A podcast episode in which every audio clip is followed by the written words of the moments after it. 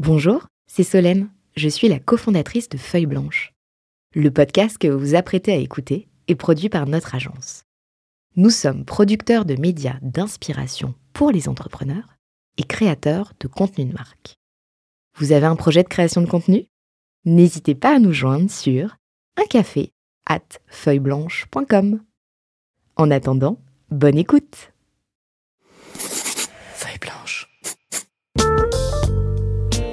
40 nuances de Next. Les champions de la tech française, comme vous ne les avez jamais entendus, animés par Olivier Mathieu, Thomas Benzazon et Solène Etienne. L'histoire de WeThings commence en juin 2008. À l'origine, trois ingénieurs, Eric Carrel, Cédric Hutchings et Fred Potter. Eric Carrel est avec nous. Bonjour Eric. Bonjour. Salut Olivier. Salut Thomas, bonjour Eric. Ravi de te retrouver. Alors j'avais prévu une longue intro, mais euh, tu es là. et tu as tout préparé. J'ai tout préparé. Alors souvent tu, tu me dis de ne pas faire trop long, mais avec la vie d'Eric, c'est compliqué de, de résumer tout dans, une, dans un mouchoir de poche. Alors euh, Eric, tu étais passionné d'électronique et tu bidouillais des postes de radio à l'âge de 13 ans. J'ai lu ça. Tu as été également maître de conférence à l'école supérieure de physique et de chimie industrielle, le SPCI, dans le labo de Jacques Léviner. Bon, je vais pas refaire toute l'histoire, mais ça, on, on voit, on voit la passion euh, d'Eric, notamment pour ce qu'on appelle dans notre jargon le hardware, l'électronique, les objets, qu'on a étendu ensuite euh, aux objets connectés, qui est une de tes, une de tes spécialités. On reviendra là-dessus. Tu as été notamment euh, l'un des inventeurs, avec la société Inventel, euh, qui a été revendue en 2005, je crois, Technicolor? Technicolor Thomson. Ouais. euh, Ça s'appelait Ouais. Thomson à l'époque. oui. À Thomson. Euh, tu as été l'inventeur de la box. Euh, tu avais été aussi à l'initiative du, du Tam Tam, je crois, et on pourra reparler de ces premières années de, la télécommunication. Euh, donc un serial entrepreneur, on l'a compris, en, citant quelques entreprises comme Invoxia, Zouv, euh, donc la box Inventel, on en a parlé, Sculteo, euh, maintenant évidemment WeThings. Alors WeThings confondé en 2008, tu l'as dit Thomas, qui est un spécialiste en objets connectés dans le domaine médical. Ça a commencé avec une balance. Alors, je ne sais pas si la balance était le premier objet. C'était le premier fait. objet, mais en tout cas, c'est un, très gros succès. Il y en a, il y en a, il y en a des, il y en a des, des nouvelles maintenant, des nouvelles versions euh, qui permettent de, de scanner entièrement euh, voilà, toutes ces, tous ces capteurs de, de, de santé et d'indicateurs euh, d'indicateurs de, pression du sang, de, de, d'électrocardiogramme, etc. C'est le body scan, hein, je crois, c'est celui-là, Exactement. Qui est, fait- qui, est, qui est assez incroyable. Je l'ai acheté moi-même. Donc, euh, Je te trouve en meilleure santé d'ailleurs depuis un petit ben, moment. bien sûr, ouais. on en reparlera. ouais. Donc la montre, le thermomètre aussi, euh, le capteur d'urine, le tensiomètre, euh, l'enregistreur de sommeil. Donc vraiment, euh, on dit parfois que, que Eric Carrel est un géo trouve tout. On pourrait dire un CEO trouve tout. WeThink n'avait, levé des fonds qu'à deux reprises en- euh, après sa création, en 2010 puis en 2015, qui a eu 3 millions et 23 millions d'euros. Euh, puis en 2016, Nokia avait racheté WeThings 170 millions d'euros pour s'implanter sur ce, marché des objets connectés à la santé. Et enfin, en 2018, euh, WeThings est repassé sous le pavillon français, puisque Eric a fait une proposition de rachat. Je crois que tu étais en concurrence avec quelques grands, euh, quelques grands acteurs euh, américains, on pourra en reparler. Et donc, c'est pas, d'après ce que j'ai compris, Nokia a revendu sa division santé, pas seulement WeThings, puisque alors je ne sais pas s'il y a encore des contrats entre WeThings et Nokia, tu, nous le diras, mais en tous les cas, tu as repris les équipes, il y avait plus de 200 personnes à l'époque. Euh, et en 2020, tu es reparti en mode un peu start-up avec une levée de fonds euh, de plus de 53 millions d'euros avec euh, Gilles Defker, qui est un, fonds néerlandais spécialisé sur la santé, comme son nom l'indique, avec Idinvest et BPI France, qui étaient déjà tes premiers actionnaires au départ dans les premières levées de fonds que je mentionnais. Donc voilà, ça sera intéressant de voir comment un entrepreneur vend sa boîte, puis la rachète. Qu'est-ce qui se passe? À ce moment-là Euh, Est-ce qu'il y a des questions de, gouvernance? Est-ce qu'il y avait une frustration chez toi au moment de la revente? Est-ce que finalement tu n'aurais pas souhaité revendre cette entreprise? En tout cas, la période de confinement aussi a plutôt réussi à, à, à, WeThings, qui était plus qu'une startup, à une scale-up, puisque les ventes de e-commerce ont, augmenté fortement pendant cette période-là. Euh, et euh, je crois qu'on va pouvoir peut-être laisser la parole à Eric parce que sinon j'ai plein de petites anecdotes à raconter, mais on va les, on les égrener au fur et à mesure du podcast. J'y compte bien. Tu voulais rebondir, Eric? Sur le CEO trouve tout. Euh, oui, oui, non, je suis évidemment pas d'accord. Euh, mais, mais oui, c'est vrai que j'aime bien la physique, euh, j'aime bien euh, le hardware, j'aime bien l'électronique. Euh, et ça fait partie de mes questions un petit peu, c'est qu'est-ce qui fait que on est passionné par quelque chose? J'ai pas beaucoup de mémoire, je, je suis pas capable de me souvenir de noms de chanteurs ou de, de morceaux de musique. Par contre, quand je lis une datasheet, c'est-à-dire une une notice d'un composant électronique, ça s'imprime assez naturellement moi. c'est un mystère pour moi. Et tu fais les connexions de tout ce à quoi ça pourrait servir?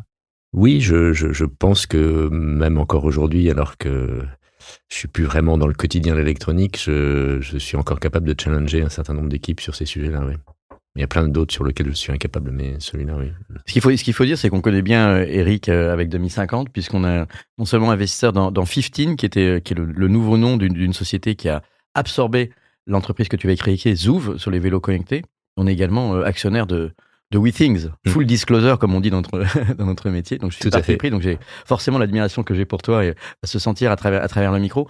Mais il y a un point, ce qu'on aime bien dire avec, avec ma partenaire Marie Eklund, c'est que euh, Eric est le, le, spécialiste vraiment à la fois d'une de, sorte de triptyque qu'on qualifie parfois de produits, services, données. Et en anglais, on dirait le hardware, le software et la data. Et donc là, on est, on est vraiment au, carrefour de toutes, les, de, toutes les de toutes les meilleures technologies de, de l'IoT, donc euh, Internet of Things, les objets connectés, la collecte de data, euh, pour des services qui peuvent rendre, j'espère, un monde meilleur, puisque quand on regarde les vélos connectés ou la santé connectée, on est sur des sujets qui sont également des sujets de durabilité. On va rentrer évidemment sur euh, le secteur, euh, la valeur ajoutée que vous y mettez. Euh, mais je propose, parce que tu as, évoqué le, le, sujet, Olivier, dans ton intro, et je pense que ça intéresse tout le monde. C'est cet entrepreneur qui vend sa boîte et qui va finalement la racheter. Et on va découvrir au fil de l'émission à la fois l'homme derrière l'entreprise et, et l'entreprise et ce qu'elle fait sur son marché. Mais si on revient sur cette session, euh, ça se, ça naît comment? C'est euh, un contact euh, LinkedIn, euh, c'est un partenaire? Parce qu'on on dit souvent que dans 90% des cas, on connaît son repreneur. Non, alors c'est c'est rien de tout ça. C'est plutôt peut-être dans, dans la chronologie. j'ai eu une opération du cœur assez importante en 2015 parce que y a une maladie d'enfance qui s'est bien passée, donc tout va bien. Mais voilà, donc c'était un moment un peu de déstabilisant.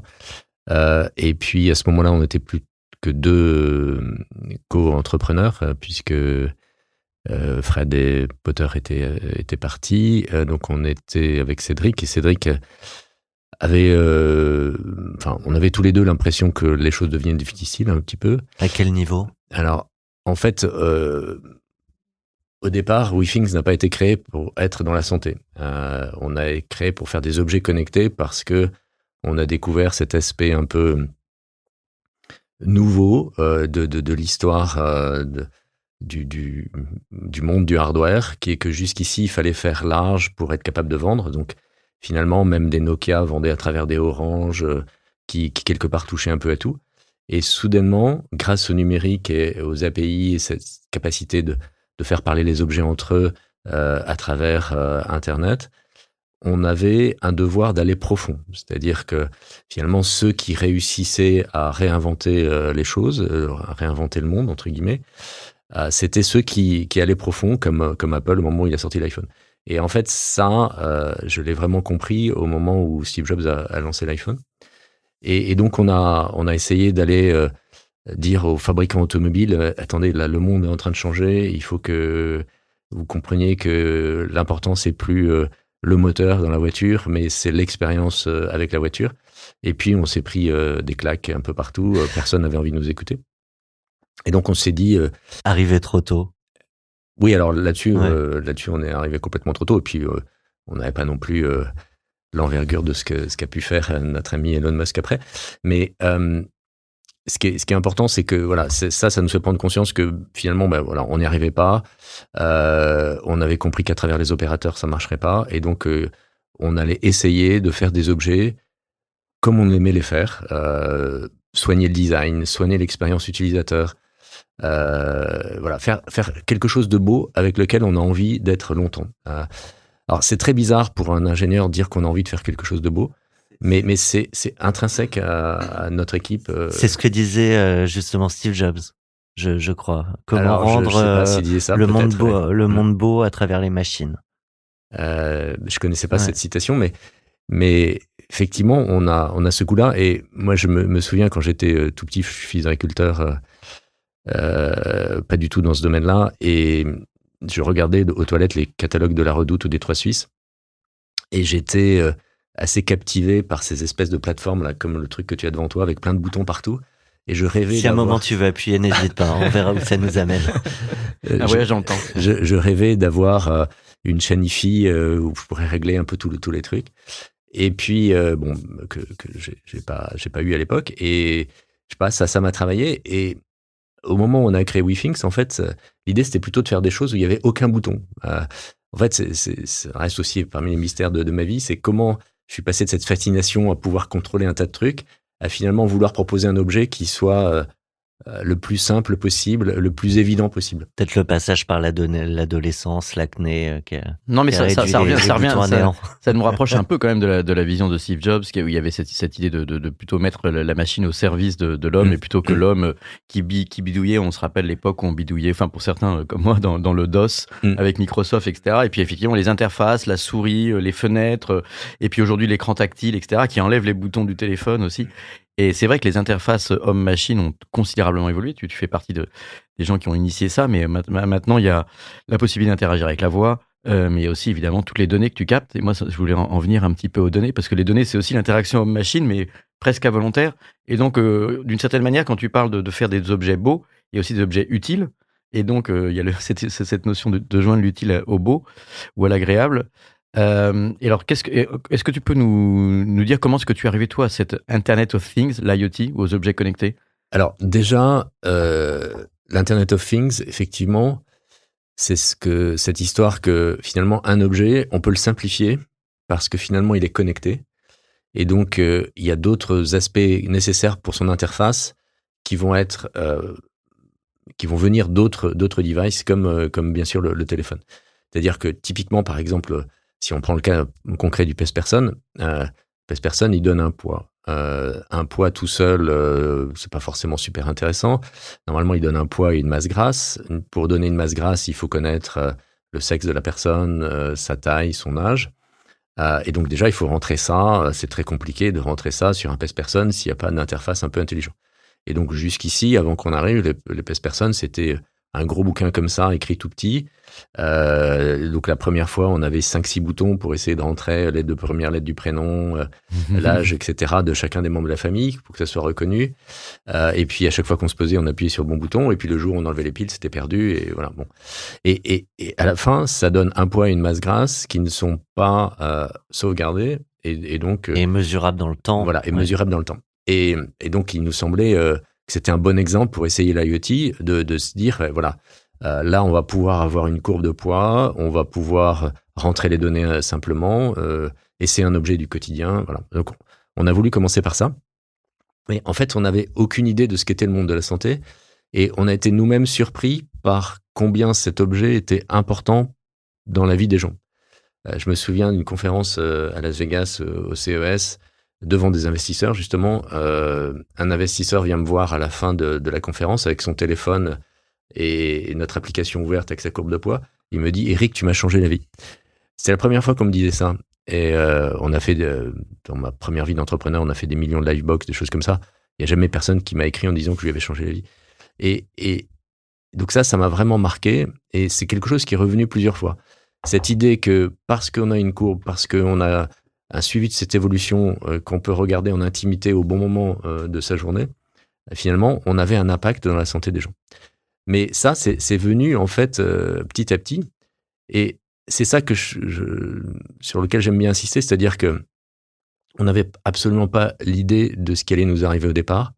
Par contre, on avait l'idée de faire quelque chose bien, quelque chose de beau, quelque chose de simple à utiliser, quelque chose de fonctionnel, quelque chose qui est une durée de vie de batterie euh, longue qui fait que on va pas arrêter de l'utiliser au bout de six mois, etc. Est-ce que, est-ce que je peux t'interrompre à, ce point-là? Parce que l'idée de faire quelque chose de bien, euh, parce que je, voulais fouiller moi un petit peu cette, cette euh, la motivation de l'entrepreneur que tu es, enfin donc de de l'ingénieur passionné des objets, etc. Mais finalement, peut-être que tu aurais pu faire ça sans être entrepreneur aussi ou travailler dans des donc l'idée de faire quelque chose de bien, c'est peut-être pour avoir plus de liberté en étant entrepreneur et donc avoir une plus grande marge de manœuvre et de, de décision, etc.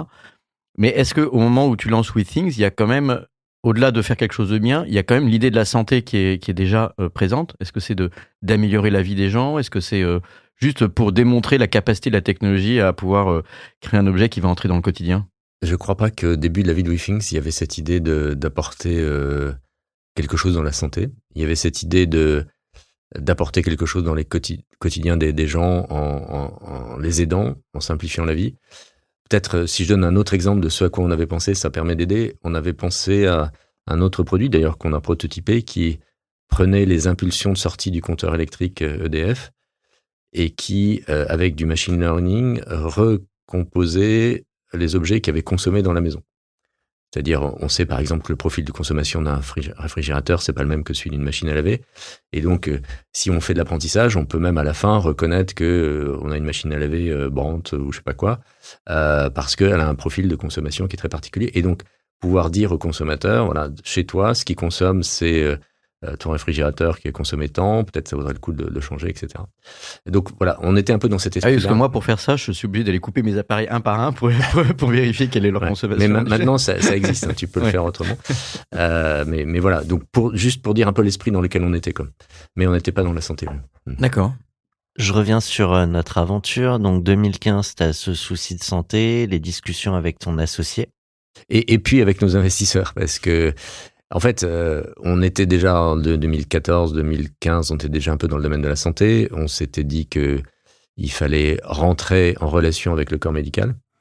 Et puis, euh, on s'était dit, bah, euh, nous, on connaît pas du tout le corps médical. Si on veut le faire, il faut apprendre à le faire en France. et puis, en fait, on n'y arrivait pas. Il y avait, rien qui fonctionnait. Les, médecins, la médecine française n'était pas prête. Nous, on n'était pas non plus très prêts. Et nos investisseurs se sont un peu affolés parce que les comptes n'étaient pas extraordinaires. Et donc, euh, quelque part, ils ont donné un mandat de vente à, quelqu'un. Mais à cette époque-là, il y a personne qui était venu nous voir de façon proactive, etc. Et donc, euh, il y a eu un process hein, qui a duré euh, assez longtemps, je me souviens plus bien, mais au moins un an. On a rencontré pas mal de boîtes. Toutes avec les mêmes finalités possibles dans le rachat? Tu veux dire quoi par finalité? Bah, Typiquement, euh, Nokia, euh, c'est évidemment euh, sur la santé, mais il y avait peut-être d'autres utilisations qui auraient pu être faites de, de WeThings par d'autres preneurs, d'autres marchés. À, l'époque, si tu le, il y avait le wellness qui était assez à la mode. Nokia avait déjà commencé à essayer de construire une équipe à San Francisco là-dessus qui n'arrivait pas à fonctionner. on, a, on a vu des gens comme Philips, on a vu des gens comme Logitech euh, voilà, on avait un certain nombre d'entreprises qui faisaient déjà des objets, qui étaient dans le monde du hardware. Certaines étaient dans le monde de la santé, d'autres n'y étaient pas. Et toutes voyaient que cette, euh, ces objets connectés euh, qui rentraient dans la vie quotidienne étaient quelque part importants, qu'il allait se passer quelque chose. de façon pas très claire encore pour personne, je pense. ça se précise maintenant, mais c'est récent. Voilà, donc euh, voilà, il y a eu un process et puis et puis bah, ce process, pour, pour, revenir sur ce process que j'ai eu la chance d'y assister en partie, j'avais été quelques mois euh, un, un, un, administrateur indépendant euh, au sein de ton board, j'avais pu mm. observer comment bah, comment tu manœuvrais aussi à, la, à la barre d'un conseil d'administration. C'est jamais quelque chose de simple quand il y a plusieurs investisseurs, notamment certains sont très financiers. Et je trouve que c'est important d'en parler à nos, à nos, à nos jeunes, euh, à nos jeunes, euh, disons, euh, qui nous écoutent aujourd'hui et qui peut-être se posent la question bah, de comment créer une entreprise, mais aussi à mon avis comment est-ce qu'on peut la vendre? Souvent, ça les intéresse, parfois un peu trop tôt, mais ça fait partie de, des, des, des mystères de l'entrepreneuriat, c'est que parfois on peut être motivé aussi par l'argent. Dans certains cas, pas du tout. On reviendra sur cette question de, de l'argent parce que tu as eu beaucoup de succès financier aussi, et on essaie de pas avoir de tabou sur le sujet, pas forcément pour rentrer dans le détail, mais pour comprendre à quel moment ça, ça peut agir comme moteur aussi euh, de motivation. Et il se trouve que pour les investisseurs financiers, c'est quand même un moteur de motivation, puisqu'ils ont aussi eux-mêmes de l'argent à rendre à leurs propres souscripteurs. Et il me semble me rappeler que pour, euh, pour le, le cas de WeThing, à ce moment-là, il y, avait, il y avait deux points différents ou des tensions possibles, et ça nous intéresse d'autant plus qu'on essaie de les résoudre avec 2050. Euh, C'est-à-dire des, des, des, investisseurs qui sont arrivés à des moments différents dans la vie de, de WeThings, et donc qui n'ont pas forcément les mêmes horizons de liquidité, hmm. et donc qui sont pas forcément alignés, ce qui est un mot qu'on aime bien aussi, puisque tous les investisseurs autour de la table se disent, bah, moi je viens de rentrer, donc j'ai pas envie de revendre maintenant, moi je suis là depuis plusieurs années, ça serait le moment de faire euh, mon exit et de pouvoir bah, prendre un peu ma plus-value. Est-ce que ces, tensions-là, effectivement, existaient Et euh, est-ce que tu as essayé de. Est-ce que toi, toi-même, tu étais aligné avec, euh, avec leur volonté de revendre? Moi, j'étais pas aligné euh, avec la volonté de revendre, mais je, je, voulais pas contrarier mon co-entrepreneur Cédric, Cédric Hutchings, qui lui avait envie de vendre. Alors, avec Cédric, je pense qu'on s'est jamais engueulé. On s'est engueulé une fois. qui était au moment de la, signature. Cédric était à ce moment-là à Boston. Il a fait le voyage Boston-Paris et moi je devais partir pour, un autre bord d'une autre boîte. Et on s'est croisés et pendant cinq minutes on s'est engueulé parce que euh, moi je voulais pas vendre dans les conditions qui étaient proposées. Je voulais demander un certain nombre de modifications justement aux investisseurs. Et, Cédric, euh, là, euh, enfin, on s'est engueulé, quoi. C'était quoi le sujet il a, il, a, il a, paniqué, il a eu peur que la vente ne se fasse pas Oui, exactement, il a eu peur que la vente ne se fasse pas. Et, et moi, j'étais personnellement très mal et je gérais assez mal mes émotions parce que quelque part, j'étais. Je voyais bien que c'était difficile et que la vente était, était une euh, opportunité pour que la boîte continue. Euh, et puis en même temps, je, je, je voyais bien qu'on n'avait pas fait le quart du dixième de ce qu'on aurait aimé faire. Et donc, il y avait une espèce de frustration en moi et que je gérais assez mal, que je savais pas, je savais pas lire, quoi. Et, donc, ouais, j'étais, je devais être un, mec très désagréable à ce moment-là. Et sur, pardon, sur le sujet que tu évoquais avec les, les, investisseurs et les points que tu voulais renégocier, c'était quoi? C'était des liquides préf euh, Ouais, c'est ça. C'était, euh, c'était des liquides préf. Et donc, finalement, on, ils ont accepté qu'on les renégocie pour l'ensemble des salariés, euh, donc pas, pas les fondateurs, mais pour l'ensemble des salariés, ce que j'ai accepté. Parce qu'en fait, il y a, dans, ces questions de, tension ou de désalignement, il peut y avoir donc des, comme je disais, des investisseurs entre eux qui sont pas forcément sur le même calendrier, du fait de leur moment d'arrivée, de, la durée de vie de leur fonds, de leur, enfin, de leurs contraintes internes, etc. Et puis il y en a, il y en a parfois effectivement entre entrepreneurs. Il faut, il faut dire aussi que toi, bah, tu avais probablement euh, déjà revendu des entreprises, tu étais aussi euh, sécurisé mmh. sur le plan patrimonial. Exactement. Euh, là où Cédric, un peu plus jeune que toi, avait aussi probablement une famille, enfin, etc. Donc, et donc ces questions-là, c'est des questions importantes que parfois on essaie de résoudre autrement. Euh, je ne sais pas si ça avait été le cas ou envisagé, mais parfois aussi en, en faisant du, ce qu'on appelle du secondaire, c'est-à-dire revendre, mmh. euh, de faire entrer des, nouveaux investisseurs et de permettre aussi euh, à un ou plusieurs entrepreneurs de, pouvoir continuer l'aventure pour pouvoir, disons, déplafonner en quelque sorte leur ambition sans être toujours inquiet du lendemain. Alors là, effectivement, on ne l'a pas fait. Encore une fois, il y avait la, boîte traversait une période un peu difficile. on n'avait plus beaucoup de cash. D'ailleurs, on a vu un événement un peu avant au bord. Je ne sais plus si tu étais encore là ou pas. Euh, où euh, il fallait remettre un peu d'argent euh, pour assurer le fait qu'on ait le temps de, revendre sereinement. Et, donc, là, je, dis ça, ou je sais plus qui dit ça, enfin bon, quelqu'un nous dit ça. Et là, il y a tout le monde qui baisse les yeux et qui regarde ses pieds. et il y a un des investisseurs, Benoît Grossman, que, que, j'aime beaucoup sur certains aspects, qui dit attendez les mecs, si on n'est pas capable de remettre deux patates, ou je sais plus, ou cinq patates, je sais plus, euh, dans cette entreprise, il vaut mieux qu'on aille se coucher. Quoi. Euh, et, et, là, euh, comme Benoît était quand même un peu plus âgé, un peu plus d'expérience que les autres, tout le monde a fini par dire oui. Quoi. Mais c'est, je pense que cette intervention de Benoît était nécessaire. Ouais, des fois, ça tient à un homme, un invest. Typiquement, tu le disais, la, la boîte était en, à, à, court de, de cash. Le fait de ne pas vendre, tu étais prêt à prendre le risque de d'aller le chercher ailleurs ou de ne pas le trouver, peut-être de, de planter finalement la boîte? Ou c'est ce qui fait que finalement tu as, Oui, je, je, euh, je, je, comme je te disais tout à l'heure, j'étais plein de contradictions. Je savais pas très bien. À la fois, j'étais frustré, et puis en même temps, je voyais bien que c'était nécessaire. Enfin voilà. Je, Alors si on, si on passe à si on passe à l'étape d'après, est-ce est-ce que tu avais toi tu avais gardé ce contact avec Nokia euh, dans, dans, les années euh, dans les années qui, qui ont suivi cette session? Alors, j'avais pas forcément gardé de contact. Je suis resté six mois. Et comme euh, les acheteurs, euh, enfin l'équipe de Nokia avait compris que j'étais pas très heureux de ce rachat, euh, ils m'avaient mis un peu, m'avaient proposé un poste pour que je sois pas dans l'opérationnel. J'étais conseiller du président de Nokia. Alors, rien que ça. C'est le moment de ma vie où j'étais mieux payé. Et tu l'as conseillé? Je suis allé le voir deux, trois fois en, Finlande, mais je pense que j'ai servi absolument à rien. Et j'en étais tellement conscient qu'au bout de six mois, j'ai démissionné. Euh, et, mais du coup, je travaillais dans d'autres entreprises que j'avais euh, co-créées, euh, et dont une était dans le même immeuble. Et donc, je revoyais euh, les gars, puisqu'on n'était pas au même étage, mais enfin, on se croisait à la cantine, etc. Et donc, j'étais un peu au courant de ce qui se passait. Voilà. Et puis, en 2018, début 2018, il y a, j'ai eu un appel de, du gars de M&A de Nokia, qui nous avait d'ailleurs, euh, qui avait été là au moment du rachat, qui, euh, qui m'a appelé en disant, ben voilà, on met la boîte en vente. Euh, donc moi, j'avais eu quelques échos, comme quoi ils hésitaient à, à, la, à la, fermer, parce que c'était plus du tout leur, leur sujet. mais... Je me permets de te couper, Eric. Est-ce que tu veux appuyer sur ce bouton, toi qui aimes les boutons? J'appuie, ouais. Vous avez un message. Bonjour Eric. Alors moi j'ai une question pour toi. Euh, J'imagine que tu vas longuement y répondre durant ce podcast. Mais concrètement, qu'est-ce qui se passe dans ta tête quand tu prends la décision, alors que tu as déjà eu la chance de pouvoir vendre ta boîte, de la racheter? Qui, Quelle est la motivation derrière et comment est-ce qu'on trouve la force de faire ça? C'est une question de Maya, la, la directrice de France Digital, notre partenaire. Euh, bonjour Maya. Alors, c'est pas une question de force. euh, quelque part, euh, ça s'imposait. Ça a même créé des, des difficultés entre mon épouse et moi. Euh, Elle voulait plus entendre parler de WeThings. Oui, c'est-à-dire que elle, euh, elle voyait que je m'étais un peu désengagé, que j'avais un peu plus de temps, etc. Euh, et hum, au début, je lui ai dit, euh, quand j'ai commencé à regarder le dossier, si tu n'es pas d'accord, je ne ferai pas. Et, Et, puis finalement, à la fin, elle n'était pas d'accord et j'ai fait.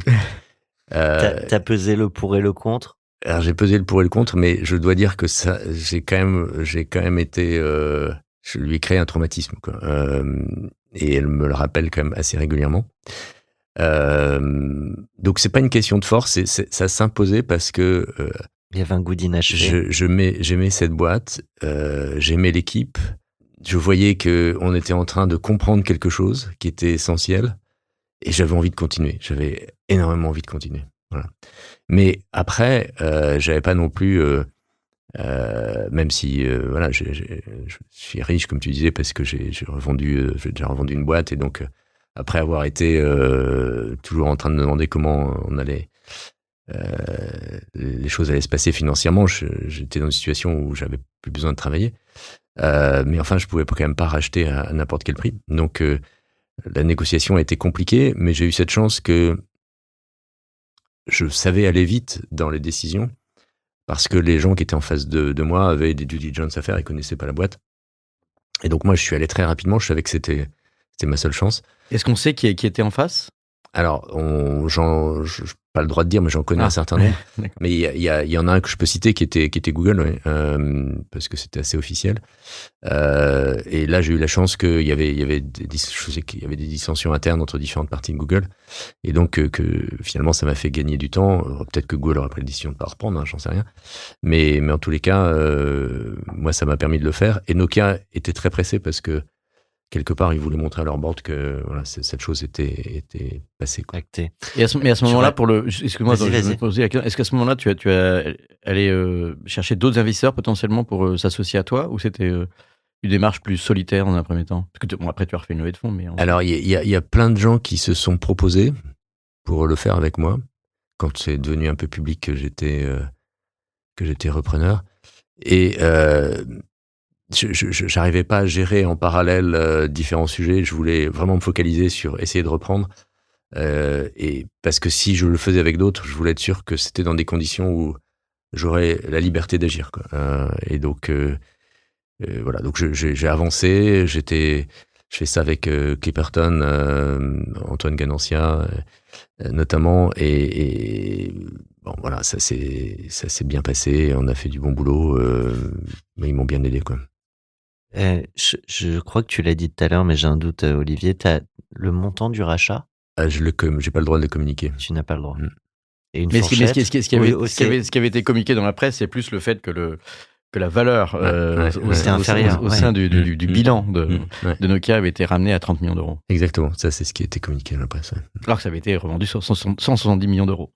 Je sais pas si tu le connais, mais on a un format qui s'appelle Cash Out, justement parce qu'on part du principe que les entrepreneurs sont jamais pleinement préparés à revendre leur, de- leur boîte. Et donc, on, en- on essaye de faire une bible de la session d'entreprise. Euh, mais euh, comment t'expliques qu'il y ait autant de rachats où les synergies qui sont sur le papier au départ n'aboutissent pas? Alors ça, Parce que pour avoir une décote euh, telle, c'est bien qu'il y a, il y a- qu'il y ait eu un problème dans les rouages.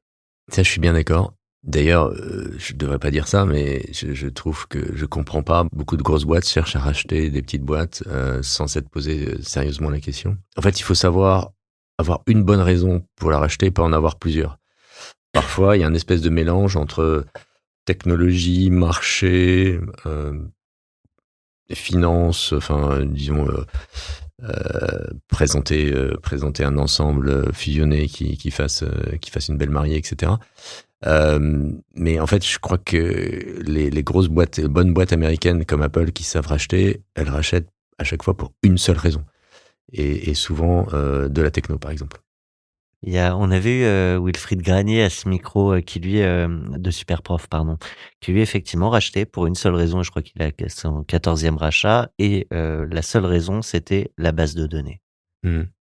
Exactement. Point. Oui, mais c'est certain qu'après, ça permet de mettre aussi un prix sur les choses et puis de se créer une expérience hein, de- ensuite Mm. d'acquisition sur, des, Mm. sur des critères, des comparaisons et de savoir ce qui fonctionne ou pas. Mais moi, ce que je peux dire dans ce qui fonctionne pas, parce que je l'ai vu beaucoup en tant que business angel ou en tant qu'entrepreneur, c'est en général quand même le syndrome de, de l'éléphant dans le magasin de porcelaine. C'est-à-dire que très souvent, on, on peut rêver de- d'avoir plus d'agilité par l'acquisition d'une start-up, parce qu'il y, a- il y a des équipes, il y a euh, un savoir-faire, de l'innovation, etc.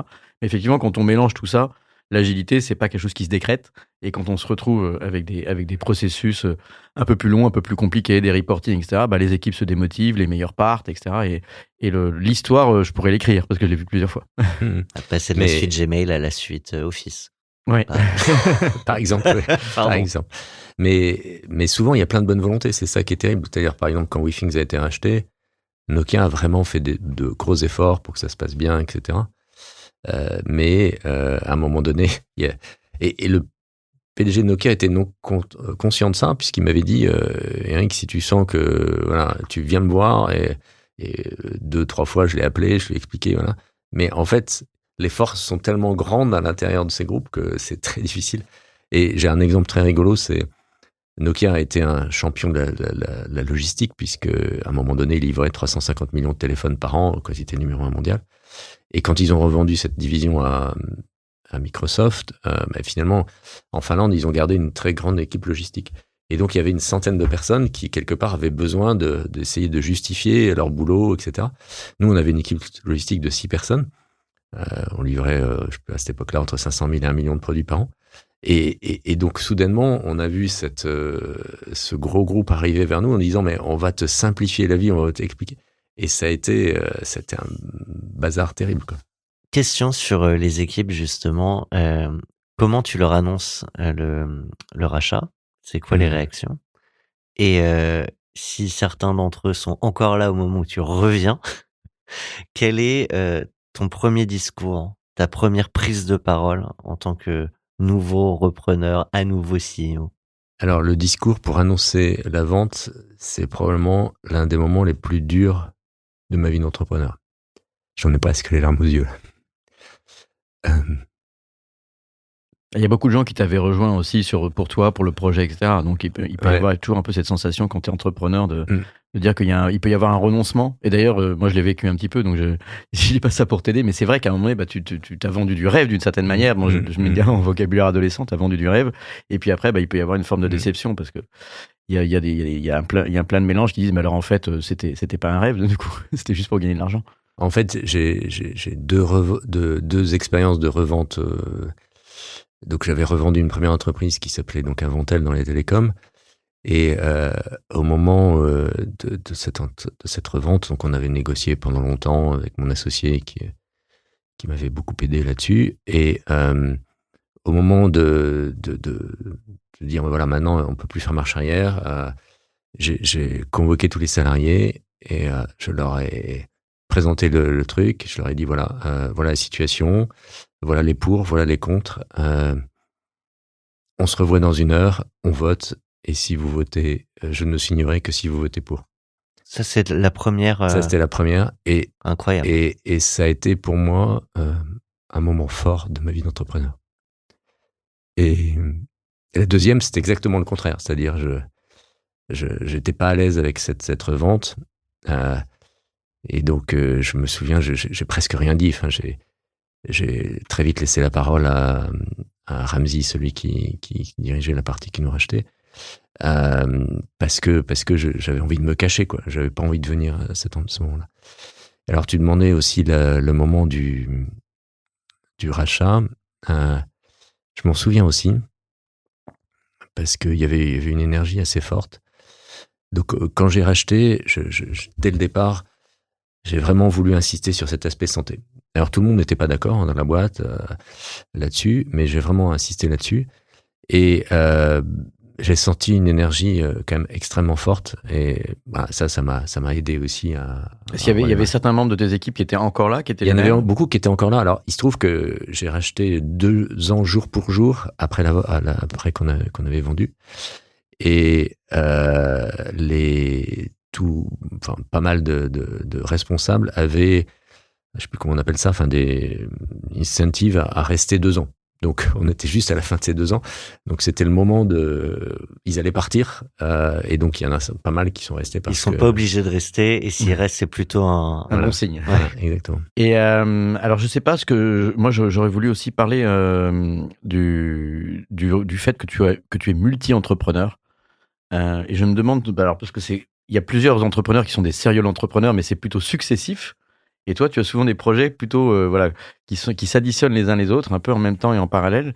Et comment est-ce que tu fais Comment est-ce que tu vois du coup ton rôle de CEO Puisque par définition, j'imagine qu'il y a des moments où tu passes plus de temps sur un dossier et du coup un peu moins de Mm. temps sur Mm. sur un autre. Mm. Mais comment est-ce que tu, tu gères ça? Est-ce que c'est euh, à l'envie ou est-ce que c'est uniquement en fonction des contraintes extérieures et des, et des, et des besoins euh, que peut avoir l'entreprise à un instant T? Alors, euh, déjà, pourquoi je, je, je, je- j'ai plusieurs entreprises que je co-crée à la fois Euh, Ma femme vous dirait que c'est parce que je suis un peu malade. Euh, et, d'ailleurs, je, je- je- j'en parle avec une psychologue. C'est, un sujet qui j'essaye de comprendre. Mais en fait, le, fait est que euh, bon, la première fois j'en avais qu'une, et puis après, ben, j'avais un peu plus de, moyens, et donc avec des gens avec qui j'avais plaisir à travailler. À chaque fois, c'est chaque fois c'est une histoire de, de personnes. Donc la première, c'était avec Cédric, la WeThink, c'est avec Cédric. Après, Sculteo, c'était avec Clément Moreau. Invoxia, c'était avec Serge Noir. Et donc, les gens avec qui j'avais eu plaisir à travailler euh, chez Thomson Technicolor, qui était dans ma première boîte et qui avait été racheté chez Thomson. Et donc, voilà, à chaque fois, cette envie de, de, de, de passer dans un truc, parce que chez Thomson, j'avais quand même passé deux ans où j'avais un peu de temps pour réfléchir. Et donc, sur des sujets qu'on avait commencé à, à voir à ce moment-là. Et une fois que, pour répondre à ta question, une fois que, que c'est là, ben, euh, je, dois dire que Sculteo, euh, qui était un domaine que je, connaissais moins, etc., j'ai, très vite laissé un peu Clément tout seul. Euh, D'ailleurs, je pense que ça a été parfois dur pour lui. Euh, Invoxia, bon, on a fait beaucoup de conneries, donc on a beaucoup souffert. Euh, Je m'en suis aussi pas mal occupé, mais enfin voilà. Et puis, et puis WeThings, enfin, c'est là où j'ai passé le plus de, plus de temps, le plus d'énergie. Est-ce que tu passes plus Parce que parfois on dit, quand on est investisseur, on est toujours un peu dans l'état du, du, du plus malade de ses enfants. Alors qu'on pourrait voir les, les choses en disant euh, euh, je, vais, euh, je Mm. vais regarder les, les dossiers qui marchent le mieux dans mon portefeuille et passer plus de temps sur ce qui marche le mieux et moins sur ce qui marche moins bien de manière rationnelle. Mais c'est pas toujours froid les raisonnements parce que c'est aussi des personnes, comme tu Mm. disais, avec lesquelles on travaille. Est-ce que du coup, toi, tu as une logique assez rationnelle ou froide ou est-ce que c'est est-ce que Mm. c'est plutôt instinctif? D'abord, c'est très instinctif, et ensuite, c'est ça, ça dépend un peu de qui euh, est là comme co-dirigeant, c'est-à-dire euh, s'il a les capacités de faire euh, ou pas. Si aujourd'hui chez WeThings, euh, on n'a plus de directeur général, donc j'assume aussi un peu ces fonctions-là, donc ça, me prend toute mon énergie. Et euh, je, voulais aussi parler de tout à l'heure de Zouv qu'on a, on l'a créé en fait quand j'avais revendu WeThings, donc j'avais un peu plus de temps. Et, et là, moi, je, je- le sujet m'a beaucoup intéressé. Et puis après, bah, il y avait un tas de sujets qui- que je maîtrisais mal. Euh, bon, les, les- choses étaient, étaient parfois aussi difficiles. Euh, mais c'était dans, dans ce hardware-là, etc. Donc euh, voilà, on, on a passé aussi pas mal de temps ensemble sur ces sujets-là. Sur ces créations multiples, comment, euh, comment elles se créent C'est on vient de chercher avec un projet, c'est toi qui as des idées, tu vas chercher le co-dirigeant. Est-ce qu'il y a une, une manière type de, de lancer ces projets euh, successifs? Alors, je- je- j'espère que je dis pas de conneries en disant que je pense que c'est moi à chaque fois qui suis allé chercher euh, des personnes avec qui j'avais déjà travaillé euh, pour leur parler d'un projet. Et puis on a on a construit ce projet. C'est-à-dire au départ c'est un peu une euh, quelque chose qui me fait rêver, une idée, euh, etc. Comme comme le vélo. Enfin, je, je trouvais que le euh, le- les, les vélos partagés, euh, ça devait être quelque chose qui devait se développer. Je trouvais que d'avoir une station par vélo, c'était un peu compliqué. Ça me rappelait un vieux truc que j'avais connu à tout, tout le début de ma vie d'entrepreneur, qui étaient les cabines téléphoniques euh, à pièces. En fait, la première fois que je suis allé dans une usine, c'était chez Landy Ségir à Montluçon, euh, dans une, euh, une usine qui faisait des cabines téléphoniques à pièces. Alors, je pense que la plupart des gens ne savent plus ce que c'était, mais Euh, Ils savent plus ce que c'est qu'une pièce. voilà. Mais, mais donc c'était des coffres forts en fait. Et j'avais l'impression que pour le vélo euh, partagé, on, on, rentrait dans le même dans la même idée. Et donc je me disais, ben, le hardware, l'objet connecté, doit permettre de privilégier les gens qui sont bienveillants et de leur offrir une bonne expérience, plutôt que d'essayer de résister à la malveillance. Et je me souviens, donc j'en avais parlé à, à, Arnaud à cette époque-là, je sais pas si Amira était déjà là, et on était allé voir un sociologue. Je vais rencontrer quelque part dans une conférence un sociologue, et je me dis, bah, genre de truc, euh, peut-être demander à un sociologue. Et lui, il nous avait dit, mais vous êtes complètement inconscient, ça marchera jamais votre truc. Et puis, on a quand même continué. sur, la notion de bienveillance versus malveillance. Voilà, exactement. Ouais. Oui, moi je me rappelle que, que Eric, tu, tu en avais parlé, enfin tu, tu, tu échangé sur ces idées-là, on a, on a eu une discussion, et c'est, il est vrai qu'il y a quand même une réflexion euh, aujourd'hui sur le, sur le vélo, parce qu'on parle beaucoup de vandalisme, c'est quelque chose mm. qui, qui vient souvent dans, dans la presse sur les, les trottinettes électriques ou les, mm. les vélos qu'on a retrouvés euh, dans le canal Saint-Martin ou dans le, dans le vieux port de Marseille, etc. Et donc euh, il y a une vision que j'aime beaucoup, qui est aujourd'hui aussi chez 15, qui est, qui est la, la, la vision d'une, d'une cité plus plus unie ou plus, euh, plus bienveillante, mais également plus inclusive. J'ai cherché le terme qui pourrait dire qu'effectivement, bah, ces objets, euh, finalement, c'est un peu des biens communs d'une certaine manière, qui sont partagés par tous. Mais donc, il faut forcément qu'ils soient inclusifs. Si euh, ils sont réservés à certaines parties de la population, bah, les autres, se sentant exclus, peuvent être amenés par provocation à, agir en vandale. Alors du coup, tu dis que tu as poursuivi dans, dans, cette voie. Ça a été quoi la, la réponse justement pour donner la victoire à, à la bienveillance? Est-ce que ça marchait alors, c'est euh, Olivier connaît bien puisque nous sommes ensemble au bord de 15, qui est la fusion de Zoo, cette entreprise qu'on avait co-créée avec Arnaud Emira, et euh, de, de, Smooth, qui est une entreprise qui, qui gère les, les, enfin, qui fabrique les vélos de la ville de Paris, euh, entre autres. Et, et donc, euh, bah, on voit que c'est pas facile, mais euh, dans une ville que Olivier aime beaucoup, on a installé c'est Marseille. Marseille, peut-être. euh, et, et, on voit que ça, ça, ça, fonctionne. Euh, donc, cette idée, oui, c'est dire faut, faut pas être des enfants de cœur. C'est-à-dire qu'on met en place un, tas de choses euh, comme si on prend un vélo sans l'avoir officiellement pris, eh ben, il y, a une espèce de frein moteur qui fait qu'en général, les gens l'abandonnent 10 mètres après ou 50 mètres après puisqu'ils arrivent, ils perçoivent qu'ils peuvent pas pédaler avec. on met en place des systèmes pour que la, les stations de recharge soient plus simples à installer, etc. Donc, euh, il y, a, y, a, y a à la fois du travail, et, et mais en gardant à l'esprit le fait que ça doit encore d'abord être privilégier l'expérience de la personne qui a envie de bien faire. Et je crois beaucoup à ça. Je crois que chez 15, on a encore beaucoup de chemin, euh, notamment à travers l'application pour, pour aider à faire avancer ça. Mais, mais fondamentalement, euh, comme je suis euh, quelque part un peu optimiste, je, je pense que ça va gagner. Euh, par contre, c'est compliqué parce que ça, je l'avais pas du tout senti au départ. On est dans des marchés qui sont décidés par des puissances publiques. Et dans les puissances publiques, il y a quand même énormément de gens qui n'ont pas envie de prendre de risques. Et donc, comment encourager les gens à, dire, voilà, il y a quelque chose de nouveau qui va apporter quelque chose de nouveau à la ville, euh, c'est un gros travail. Et euh, du, même coup, quand tu, penses comme ça, et je reviens sur mon sujet IoT, tu, tu repenses euh, finalement euh, à ce que la technologie permet de faire pour pouvoir, d'une certaine manière, faciliter la mise en place d'une vision. Par exemple, la bienveillance en, en, embarquant toute la technologie au sein du vélo qui inclut donc la, sécurité, puis également la, capacité après de, maintenir la flotte, de pouvoir euh, aussi fournir des datas à la ville, donc d'améliorer peut-être le paysage urbain, les infrastructures, etc. Et si on revient à, à WeThings en pensant euh, à cet angle-là de comment les datas vont permettre euh, de rendre des services et d'être utiles, je, passe un peu du coq à l'âne, mais à quel moment, à quel moment, puisque tu as parlé de, de la vision santé au moment où tu as racheté à Nokia, euh, je, moi, je me rappelle que quand même la vision santé, elle était déjà ancrée dans l'entreprise puisque c'était quand même Nokia Health, c'était mm, mm, le mm, département santé. Euh, Est-ce qu'il y a, à, un moment donné, dans, sur le parcours comme ça de ce que permet la technologie, euh, tu te poses la question de se dire, voilà, maintenant je vois le problème et je vais trouver la solution, ou est-ce que c'est plutôt le contraire? Est-ce que c'est parce que j'ai des solutions technologiques? Ce qui semble être le, cas dans, dans ça qu'on te surnomme le, trouve-tout aussi, c'est que tu vois la technologie, tout ce qu'elle permet de faire, comme tu disais, euh, les composants électroniques, etc. Et tu te dis, bon, bah maintenant, grâce à cette technologie, qu'est-ce que je peux en faire? Est-ce que tu pars du problème ou est-ce que tu pars plutôt de la solution? Alors, je pense que je suis malheureusement pas quelqu'un qui euh, part de apporter une solution à un problème connu. Euh, je, je suis euh, fasciné par la technologie et donc voilà, il y a un truc qu'on peut faire. À quoi ça peut servir?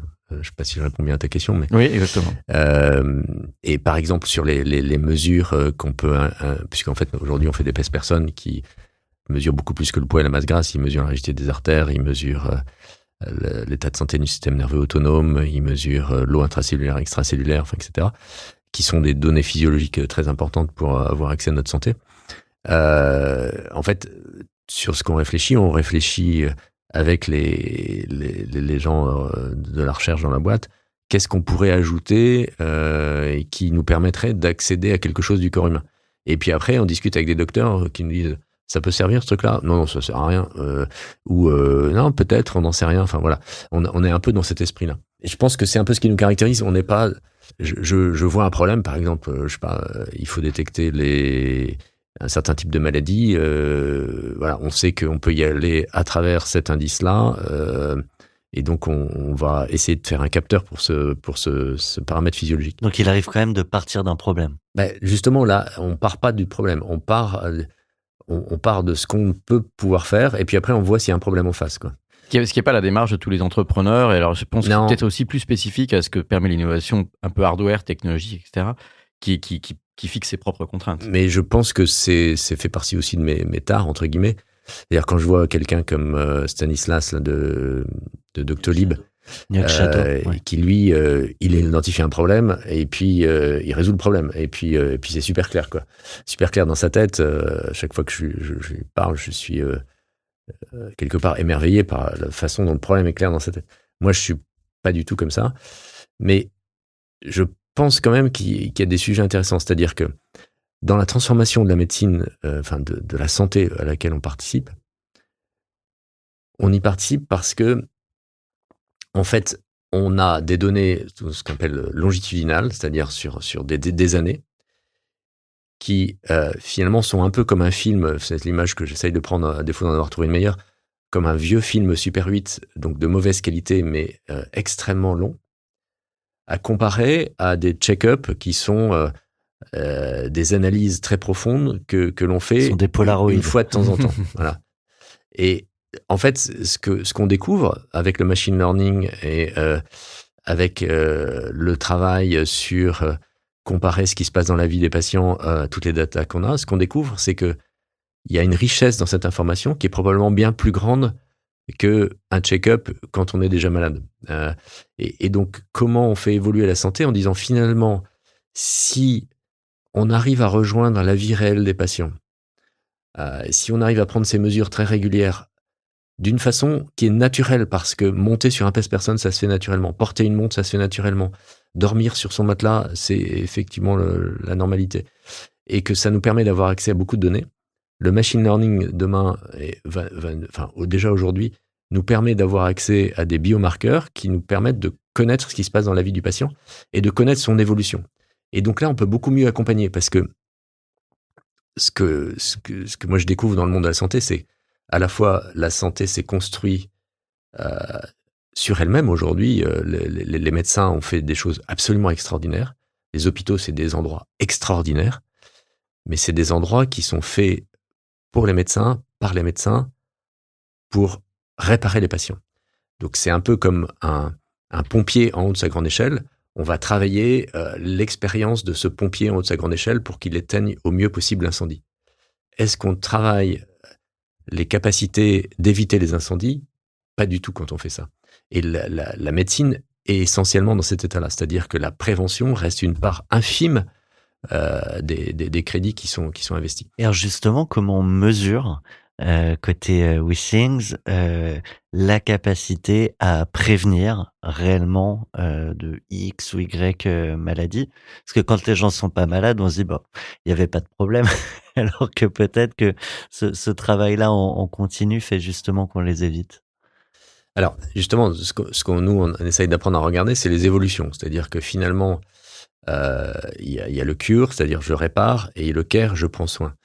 Euh, donc, c'est comment je prends soin de quelqu'un en lui disant, euh, quand il y a une évolution qui est un peu négative, il y a des actions à prendre pour euh, finalement avoir une meilleure santé avant que ça soit trop tard. Alors ça, la mesure est essentielle. alors il y a plein de gens hein, qui essayent de faire ça à travers des applications. C'est comment, euh, voilà, j'ai des applications pour mieux manger, comment, voilà, etc. J'ai des applications pour faire du sport, j'ai des applications pour mieux dormir. Et en fait, on s'aperçoit que ces applications, elles sont pas utilisées très longtemps parce que elles nécessitent un effort de l'utilisateur. Et si l'utilisateur arrête de faire des efforts, bah, finalement, la relation application-utilisateur. Voilà. Alors que nous, on a cette chance d'être dans la vie des gens à travers des objets, à travers du hardware, très longtemps, qu'ils utilisent. je pense que la seule force de Wishing, c'est d'avoir des objets qui sont utilisés pendant 5 ans, 10 ans. On a 10 ans après, on a toujours 50% d'utilisateurs de PES qui se pèsent dessus. Et c'est nulle part ailleurs dans le monde de l'électronique. Même dans les appareils photo que j'ai en face de moi, là, il y a, peu de gens qui utilisent leur, le même appareil photo dix, ans après. Et donc, euh, ça, c'est une richesse absolument incroyable. C'est une relation qui est d'abord dans un seul sens.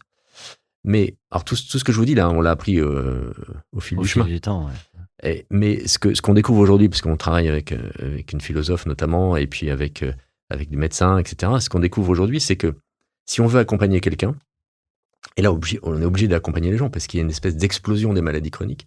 Si on veut accompagner quelqu'un, on n'est pas des machines. Donc, on va pas d'un point A à un point B de façon linéaire. On y va avec des rechutes. Et ce qui permet à un humain d'apprendre et d'être meilleur dans sa vie, c'est, c'est d'apprendre au moment de ses rechutes. Mais si on a perdu le contact avec lui au moment de sa rechute, eh ben, il, se retrouve tout seul et, et on peut rien faire. Nous, à ce moment-là, on a toujours des données, puisqu'il continue à monter sur Presse Personne, il continue à porter sa montre, etc.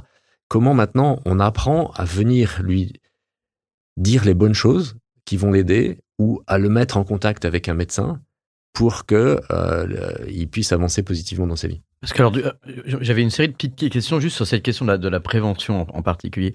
Quand, tu collectes des, des avec, avec WeThings, est-ce que c'est pensé pour pouvoir euh, euh, alimenter ou modifier les comportements, les habitudes, le style de vie des, utilisateurs eux-mêmes?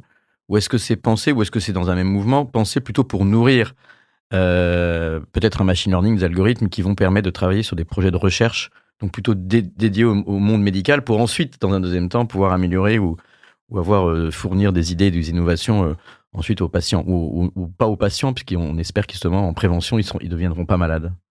Alors, ce que je vais dire, c'est notre sentiment d'aujourd'hui, c'était pas notre sentiment au départ. Hein.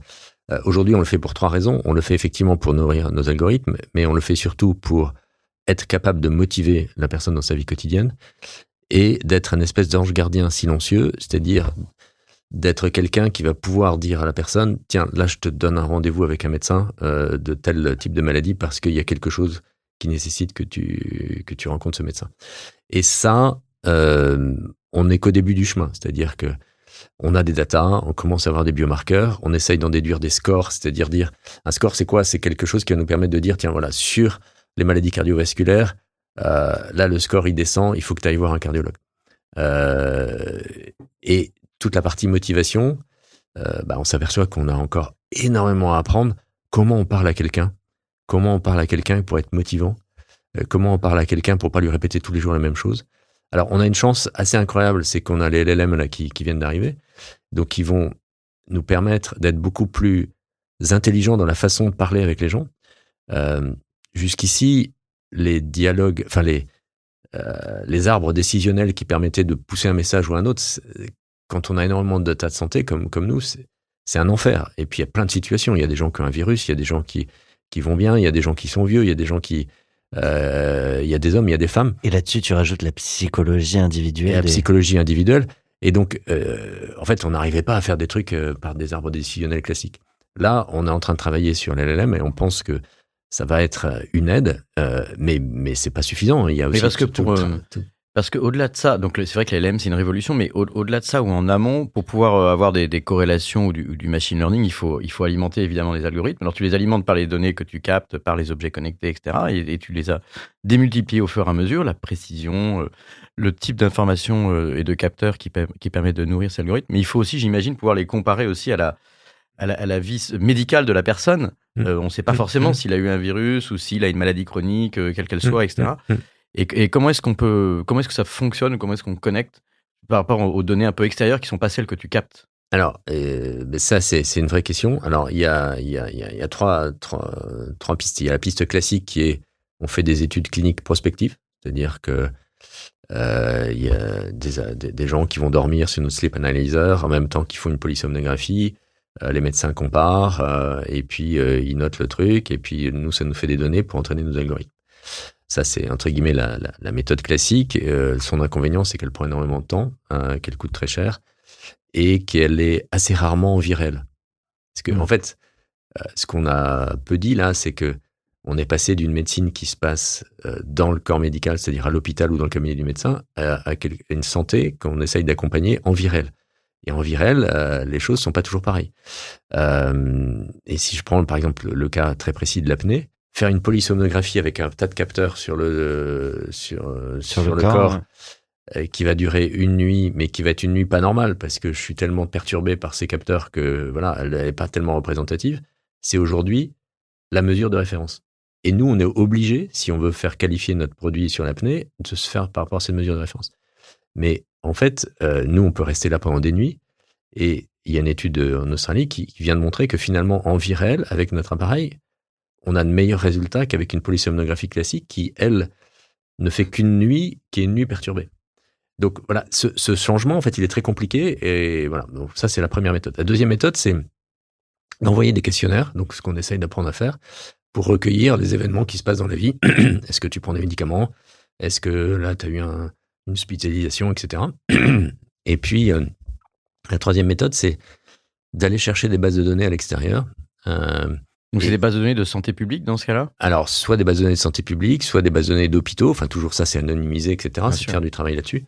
Et, euh, alors, c'est pas nous qui l'avons fait, mais il y a une très belle invention qui a été faite là pendant le Covid par quelqu'un qui de la Mayo Clinic, hein, qui est une grande chaîne d'hôpitaux de, des États-Unis, euh, qui a regardé en fait des échocardiographes, c'est-à-dire euh, échocardiogramme, pardon, euh, c'est l'écoute du cœur avec par, par onde ultrasonore pour détecter des gens qui ont une insuffisance ventriculaire de, taux d'éjection ventriculaire et qui a comparé ça à, aux ces mêmes gens qui avaient fait un, un, holter, c'est-à-dire un électrocardiogramme pendant 24 heures. Et il a réussi à faire un algorithme qui fait que maintenant, euh, on pourrait le faire avec une montre euh, sur un électrocardiogramme, une voix. Et en fait, c'est une révolution parce que beaucoup de gens mouraient avant de savoir qu'ils avaient un taux d'éjection ventriculaire qui était insuffisant.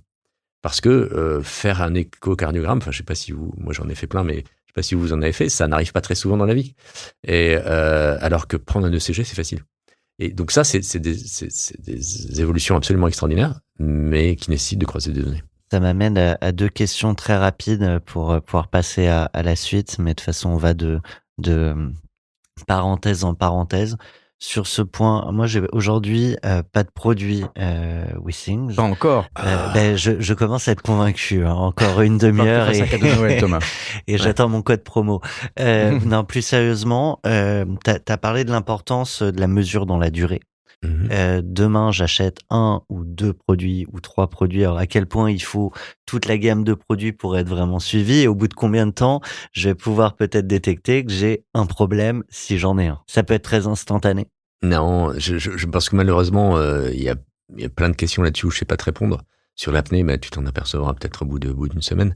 Euh, sur si tu fais de la fibre avec détection soit la dernière balance que, que Olivier a ou, ou notre montre, tu t'en apercevras aussi au bout de quelques jours. Et puis, il y, a des choses qui vont nécessiter beaucoup plus de temps. Euh, et puis, il y a des choses qu'on sait pas encore faire. Euh, en fait, moi, c'est ça qu'hier, je, je, parlais un peu à tous les salariés, puis c'était une, dernière intervention euh, avant la fin de l'année, avant de se retrouver au CES. Euh, et je dis, mais voilà, on, on, a fait plein de trucs super, mais en fait, ce qui est, on n'est qu'au début du chemin. Quoi. Le, le, chemin, il est encore extrêmement long. Euh, et on a à humblement reconnaître qu'il y a encore énormément de choses à faire, mais on voit qu'il y a des choses possibles. C'est ça, qui va être le travail.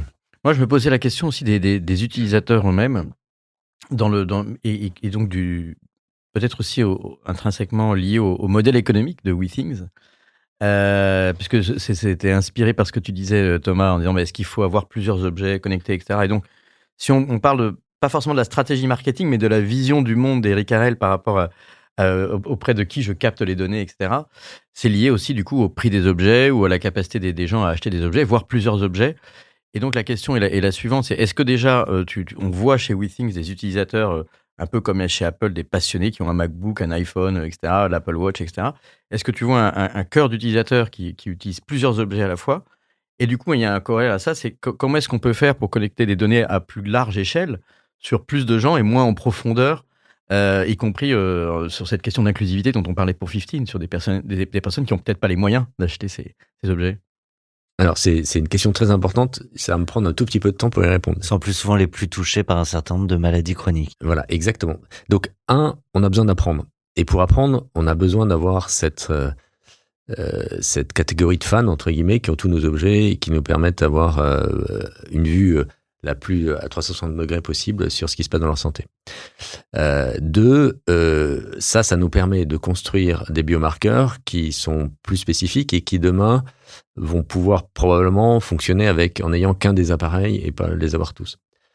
Trois, effectivement, à la fois pour notre business model et pour être plus inclusif, il faut que on arrive à rentrer dans le système de santé classique et donc d'être pris en charge par les assureurs. Et donc là, c'est ce qu'on essaye de faire aux États-Unis. Euh, c'est dire comment euh, on montre aux assureurs qu'on leur fait économiser de l'argent, parce que dans le domaine de la santé, grâce à la prévention. Ouais, dans le domaine de la santé, j'ai compris que comme ailleurs, il faut parler d'argent. Euh, mais mais c'est logique, c'est-à-dire qu'il y, a, y, a une telle explosion des, des, maladies chroniques que si on parle pas d'argent, bah, les assureurs ils s'en sortent pas. Et donc là, la peur de tous, c'est de collapser. Hein. C'est le collapse avec l'explosion des maladies chroniques. On s'en rend pas trop compte en France parce que on a probablement 5 à 10 ans de retard sur l'explosion des maladies chroniques, même si. on peut s'arrêter juste là-dessus. Est-ce que tu as quelques chiffres à partager? Parce que c'est un des sujets que tu regardes de près. Ah, c'est incroyable. Il y a, il y a 24% des 12-18 ans qui sont aux États-Unis qui sont en état de maladie préchronique. Il y a 44%. C'est quoi une maladie euh, préchronique? C'est le fait que si tu changes rien dans tes habitudes, tu vas être malade chronique dans pas longtemps. C'est-à-dire, tu vas avoir un diabète, tu vas avoir un risque cardiovasculaire, tu vas avoir une hyperobésité, euh, tu vas avoir de l'hypertension, etc. Euh, il y a 44% des 20-40 euh, ans qui sont malades chroniques. Donc, une maladie chronique, savoir qu'on en sort rarement. C'est-à-dire, c'est un truc, tu es rentré dedans, tu vas y rester jusqu'à la fin de ta vie. et puis, donc, il y a une majorité des plus de 40 ans. Donc, et, quand les, gens sont malades chroniques longtemps, en général, ils, ont, ils sont multipathologies, c'est-à-dire que ils ont un problème de diabète, ils ont un problème de risque cardiovasculaire, etc. Donc c'est des chiffres absolument euh, gigantesques.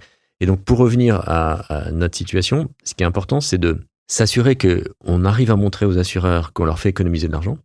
Et c'est ce qu'on essaye de faire là. On rentre dans ce process. Donc par la détection de signaux faibles. Euh, par détection de signaux faibles. Alors le problème, tu vois, c'est comme la prévention, ça peut prendre du temps. C'est-à-dire si tu t'attaques à une personne en bonne santé avant qu'elle soit malade, c'est peut-être prendre 10 ans, 20 ans, 30 ans. Euh, donc en fait, ce qu'on voit, c'est que pour nous, ça sera plus facile à démontrer si on part de personnes déjà malades. Dire, là, ce qu'on fait aujourd'hui, c'est travailler sur ce qu'on appelle la prévention tertiaire, c'est-à-dire des gens qui ont déjà une maladie, qui sont déjà allés à l'hôpital. Euh, en fait, on sait qu'ils ont une probabilité, suivant les, pathologies, d'y revenir dans les 12 à 18 mois qui est assez forte. Si on montre que... Sur une autre pathologie ou sur, sur, la même Sur la même, par exemple, tu as un risque cardiovasculaire, tu as, une crise cardiaque ou équivalent, la probabilité de revenir 18 mois après est euh, assez forte, hein, de l'ordre de 30%. Et donc, le fait de, de montrer qu'on arrive à faire baisser ce pourcentage, en fait, montre directement les économies qu'on peut faire. Et là, tu vois, on parle d'échelles de temps qui sont 12 à 18 mois, donc bien plus courtes que 10 ans ou 20 ans. Est-ce qu'il y a, est qu'il y a dans, dans, la question des, maladies chroniques aussi des, des, questions génétiques ou pas? Parce que je, comme, comme souvent le, tabou, euh, enfin autour du, du, du, gène ou des, de, ce type de prévention, on pourrait entrer dans des sujets un peu tabous. Et est-ce que ces données-là, euh, vous essayez d'y avoir accès aussi, c'est-à-dire du, patrimoine génétique des Non, aujourd'hui, aujourd'hui, on n'y a pas accès. Je discutais il y, a, quelques mois avec un médecin qui disait on a beaucoup cru dans la prévention à travers l'ADN. Euh, puis en fait, il y a beaucoup de gens qui ont fait euh, une analyse de leur ADN en disant voilà, vu mon ADN, j'ai 43,2% de chances de développer un diabète ou etc. Et en fait, il dit finalement, ça n'a pas tellement aidé. Ce qui est important, c'est de, de, comprendre que c'est pas une histoire de détection, c'est aussi une histoire de chemin. Euh, c'est que quand on accompagne quelqu'un, bah, de toute façon, s'il doit être malade, il sera malade. Mais c'est comment euh, je l'aide sur son chemin à ce qu'il soit le meilleur possible. De toute façon, on va tous mourir. Euh, Merci. non, mais la question, c'est comment on vit le mieux euh, on vit le plus intensément possible euh, ces, bonnes années de vie que l'on a. Et, donc, c'est d'accompagner la personne. Voilà, c'est ça qui est important. Et quelle est le, la part, parce que tu disais l'ADN, ça, ça fonctionne pas tant que ça, de, de maladies qui sont liées à, à nos origines presque à, à, à l'inné euh, versus les modes de vie et donc euh, l'acquis? Je, je, ne saurais pas répondre à cette question. Euh, ce que je sais, parce que nous, on est plutôt euh, regardé à ce qui se passe euh, en cours de vie, c'est qu'aujourd'hui, il y a une explosion des maladies qui sont liées à nos modes de vie. Si on doit faire court, c'est pizza Netflix, quoi. regarder des séries qui fait qu'on dort mal, qu'on fait pas d'activité physique, qui fait que et manger de la pizza, quoi, enfin manger mal. donc voilà. Donc en fait, s'il y a un conseil à donner aux, gens, c'est marcher. Ça nous amène à, à, la, à, la, question euh, de, de, la psychologie que tu as, beaucoup évoquée. Euh, on sait que fumer, c'est mal, on sait que fumer, ça amène le cancer, et pourtant, euh, au-delà de l'addiction, c'est vrai que souvent on ne s'arrête pas, parfois mmh. par habitude, etc. Donc, quel est le, le pouvoir du message que vous envoyez à vos utilisateurs et comment tu, tu prends en compte le fait que c'est pas parce qu'on te le dit que tu changes? Et comment en fait tu mmh. la décision mmh. Arrive de la part de l'utilisateur? Ben, Je sais pas malheureusement répondre à cette question. C'est le travail qu'on a. C'est un gros travail. C'est un gros travail. La seule chose qu'on a découvert, et encore une fois, euh, sans vraiment s'en rendre compte, c'est que la marche, ça aide les gens. Et les gens nous le disent. C'est incroyable. Euh, la première montre qu'on a lancée, elle, elle, faisait grosso modo que les pas et les cycles du sommeil. Et les gens nous disent, ben, c'est fantastique parce que les jours où je marche plus, je m'aperçois que je suis mieux. Et donc, je, ah, tu vois, on voit un bienfait. Euh, et, donc, je ressens ce bienfait, je me reconnecte à mon corps, et donc les jours où je marche moins, je m'aperçois qu'il faut que j'y retourne. Et donc, il y a des gens qui, nous disent, quand je les croise euh, à droite ou à gauche, ils disent, ben, grâce à, à, vos montres, je ressors le soir quand je vois que j'ai pas assez marché. Et ça, c'est fantastique parce que quand tu discutes avec les médecins, tu vois que la, la marche, ça résout euh, énormément de problèmes. Des problèmes de sommeil, des...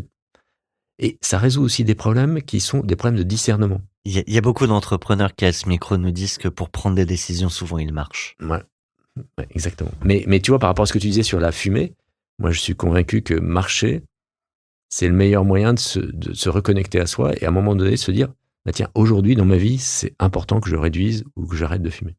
Et c'est dans ces moments-là que tu prends ces décisions-là. Et d'ailleurs, moi, je suis un passionné de grande randonnée en montagne. Et comme je sais que tu apprécies la philosophie, est-ce que vous savez, petit moment culturel, que le terme de péripapéticien, qui vient aussi de aristotélicien, c'est le, le, fait, le fait de penser en marchant. Donc, il y a toujours une ironie quand on parle des, des, des, des marcheuses dans, mmh. dans, la rue, des péripapéticiennes, mmh. mais en réalité, ça vient effectivement de ces mécaniques de, de, de marcher dans le jardin avec ses élèves, philosophes, etc., dans, à l'époque antique. Et donc, d'imaginer qu'effectivement, il y a... Euh, physiologiquement des mécanismes qui s'enclenchent entre, entre, le, entre le corps et l'esprit. Ouais, mais je connaissais pas le terme, mais j'avais lu un bouquin sur, sur la marche qui était en fait des, des textes de, de, gens qui marchaient dans leur vie euh, très différents et qui, disaient un peu ça. Et justement, euh, tu parlais de, de, Marie euh, avec qui tu travailles chez 2050 et qui s'occupe de, de, de et quand je rencontre Marie, la plupart du temps, on va marcher pendant deux heures dans le jardin des Tuileries. C'est très bon. On fait des réunions comme ça maintenant. On les pousse aussi. Je crois qu'Olivier, tu voulais passer à ce moment-là, j'imagine. C'était ça le site que tu viens de me faire, la question de, de Marie, Marie Eklund. Absolument, puisque puisqu'il y a une petite surprise pour toi qui va qui va faire le, le prolongement de ces réflexions philosophiques. Vous avez un message. Allô Eric, euh, je suis ravie de pouvoir te poser cette question dans le podcast euh, 40 nuances de Next. Euh, je voulais savoir qu'est-ce qui quel est le rôle que la philosophie a joué, notamment celle de, Pierre Feller de Chardin, dans tes choix professionnels, donc dans tes choix pro, et notamment dans le lien entre, que, tu as pu construire entre ta vie professionnelle et ta vie personnelle? Euh, et euh, je sais que ça ne s'arrête pas là, que tu continues à, faire appel à la philosophie, euh, même au cœur de, de. Et donc vraiment comment est-ce que euh, ce rôle, quel a été ce rôle à la fois dans tes choix perso et comment tu l'appliques finalement dans ta vie d'entrepreneur? Merci, je t'embrasse, bye. Ah, c'est une question euh, difficile. D'abord, euh, c'est celui qui m'a permis de faire l'unité dans, dans, dans, ma vie, c'est-à-dire que c'est celui qui me permet de comprendre que c'est pas complètement débile d'essayer de travailler à un monde demain qui sera différent. Euh, je suis catholique. Chez les catholiques, qui m'énerve beaucoup euh, sur plein d'aspects, il y a cette idée que la priorité, c'est de s'occuper euh, du pauvre qui est à côté, ou où il y a aussi cette idée que voilà entre nous, on sait bien penser, etc. ça, ça, ça, ça ce deuxième point m'énerve beaucoup. Cette idée qu'il faut s'occuper de celui qui, qui va mal, ça, ça me semble essentiel. Mais moi, il se trouve que je suis passionné par euh, essayer de voir ce qui va se passer demain. Euh, voilà. et, et, et, ça, j'ai vécu avec cette contradiction pendant, pendant très longtemps. Et Teilhard a des très beaux textes qui, qui, voilà, qui dit que finalement, ce qui va permettre demain au, au, au monde, au monde d'être meilleur, c'est aussi de travailler euh, à euh, inventer de nouvelles méthodes pour, euh, pour, pour notre alimentation, d'inventer de nouvelles méthodes pour nos transports, d'inventer de nouvelles méthodes pour notre santé. Là, aujourd'hui, on est confronté à ce problème de, réchauffement climatique de façon très violente. Euh, ben, oui, c'est moi je crois aussi que c'est la, science qui va. Et donc, euh, Teilhard, c'est celui qui a permis de faire l'unité entre voilà une foi qui, est, qui a pas mal évolué, euh, je crois plus du tout de la même façon que, que je croyais quand j'avais 15 euh, ans. Mais, mais voilà, ça a permis un chemin continu et cette idée que, en fait, si on regarde euh, l'évolution depuis euh, le caillou à la première cellule, euh, au premier être vivant, à l'homme et à ce qui se passe après, on se dit qu'il y a une espèce de mouvement et que ce mouvement, quelque part, il est irrépressible, c'est-à-dire que il s'accélère. Il s'accélère, c'est vrai, mais il, il continue d'avancer. Alors il y a bien sûr des ratés sur lesquels Teilhard intervient beaucoup, les guerres, machin, etc. Mais à la fin, l'humanité avance et ce qui est nouveau, la, prochaine étape de l'homme, c'est pas d'être plus intelligent, d'avoir un cerveau quatre fois plus gros, etc. La prochaine étape de l'homme, c'est de travailler à l'unité de l'humanité. C'est ce que dit fortement Teilhard avec la noosphère. C'est-à-dire que, et on voit que c'est ce qui se passe, c'est-à-dire que Teilhard a travaillé, euh, euh, était très impressionné par ce qui se passait à l'ONU, etc. il y a travaillé. Euh, voilà, il y a des choses qui ont l'air, l'Europe, etc., ça a l'air, tout le monde gueule dessus, etc. Mais, mais enfin, ça avance. Ça avance. Et, on voit bien que c'est la seule solution pour que l'humanité grandisse, et que quelque part, ça va se passer de toute façon. Et, et, et, moi, je, crois beaucoup à ça. Je crois que la finalité, c'est notre unité. Et, et donc, euh, voilà. Je me, je me permets de, de te couper, Eric. Euh, la finalité, je pense qu'on l'espère tous, ou en tout cas on la, on la partage a priori, peut-être à quelques exceptions près. Euh, mais toi qui es un, homme de, techno, euh, c'est vrai qu'on en parle souvent à ce micro d'ailleurs avec Olivier, mais que les algorithmes ont tendance à nous séparés parce que chacun est dans sa ligne, dans sa ligne droite et des lignes qui ne se croisent plus. Et pour être unis, il faut un moment se croiser. Alors, euh, le problème que, de, que, causé par les évolutions technologiques, c'est effectivement une question que je me suis souvent posée. Et je vais prendre un exemple. Euh, le truc qui a créé le plus de morts et qui nous a le plus isolés, c'est la bagnole. Et en fait, quand il y a une évolution technologique forte, il y a une espèce d'adoption. On est tous comme des gamins qui, euh, qui voilà, on passe aujourd'hui des heures, des heures sur nos portables. Demain, on utilisera effectivement tous ces algos, etc. Et puis, à un moment donné où euh, on devient un peu plus euh, responsable, adulte, je sais pas comment, on dit, conscient. Et donc, on apprend. Aujourd'hui, on apprend à utiliser moins la bagnole. Euh, on apprend à préférer le train. On apprend à se dire, bah, finalement, quand je marche, moi, je me souviens, mes parents étaient agriculteurs dans un petit village. Euh, aller acheter le pain chez le boulanger qui était à 100 mètres avec la deux chevaux, c'était naturel. Et je me souviens à 18 ans, euh, quand j'en avais marre un peu de mes parents, etc., et que je partais euh, le soir marcher dans les champs, je croisais des voitures qui me disaient euh, Eric, tu veux qu'on te ramène? Euh, Je dis non, je, marchais. et, et, donc, ce, voilà, on voit bien qu'on a évolué. Et moi, je suis convaincu que on voit que sur, sur l'addiction à nos portables, et moi j'en suis un, euh, ben, il y, a, y, a, plein de groupes qui commencent à dire, mais voilà, il y a des journées sans portable, il y a des moments, etc. Et on en revient à des fondamentaux. Enfin, euh, la, la, journée de break, par exemple, euh, le, fait que, dans la religion juive, depuis euh, des, des, millénaires, euh, il est important d'avoir une, journée où voilà, euh, on ne travaille pas. Bah, c'est important. Donc on en revient à des fondamentaux et on les réapprend à chaque fois. Et donc je, suis assez optimiste par rapport à ça. Après, on dit souvent quand même que le point de l'humanité, c'est et la différence de, de, ce qui fait l'humain, c'est quand même la capacité à travailler ensemble et à construire. Parce que même si on parle d'unité globale au niveau planétaire ou de nos sphères, avant ça, on a construit des cités et une capacité de l'homme à se synchroniser, à se spécialiser, à se faire confiance du coup sur euh, qui va être le charpentier, qui va construire les murs, qui va faire les infrastructures. Et on a une capacité incroyable à travailler ensemble. Mais malgré tout, c'est vrai qu'on. J'ai toujours été étonné, ça sera un débat qui serait trop long, mais pourquoi est-ce que dans la Bible et dans l'Ancien Testament, il y a cette, il y a cette, euh, cette, ce, mythe, disons, de la tour de Babel, qui justement, où on voit, où on voit les, les hommes qui s'unissent et qui pourraient euh, monter jusqu'au ciel en construisant enfin, cette forme d'unité? Et que, c'est Dieu qui décide de les séparer finalement.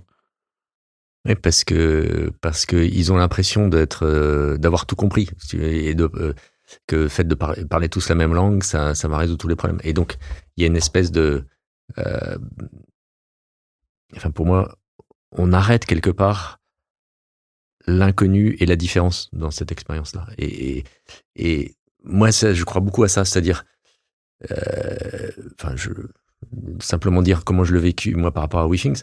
Le fait qu'aujourd'hui on fasse de la santé alors qu'on n'a pas du tout pensé à ça, c'est voilà, c'est-à-dire être surpris soi-même par, par le chemin. Et donc c'est accepter qu'il y a un chemin et que ce chemin nous mène pas au truc où nous on a décidé, c'est-à-dire euh, voilà, et, accepter qu'en fait l'important c'est le chemin. Ça c'est un point aussi. Euh, je sais pas si j'ai encore le temps, mais que j'ai appris en, étant entrepreneur. Je veux pas te stresser en ayant le doigt sur le bouton. Hein. On a tout notre temps. Euh, la, la, première entreprise que j'ai vendue, euh, bah, on s'était battu, on a failli faire faillite, je sais pas combien de fois, etc. J'avais l'impression qu'on avait construit une cathédrale. Et puis, euh, elle a été rachetée par Thomson, euh, tout, tout s'est un peu dilué, etc.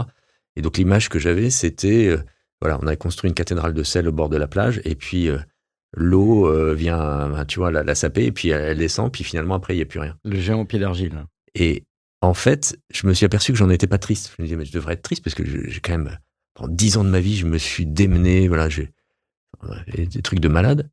Et en fait, euh, j'ai compris ça un jour où il y avait un pot de départ euh, dans un café euh, dans le cinquième, la place, je ne me plus, plus, du nom, mais la Contrescarpe. La Contrescarpe, voilà. Incroyable.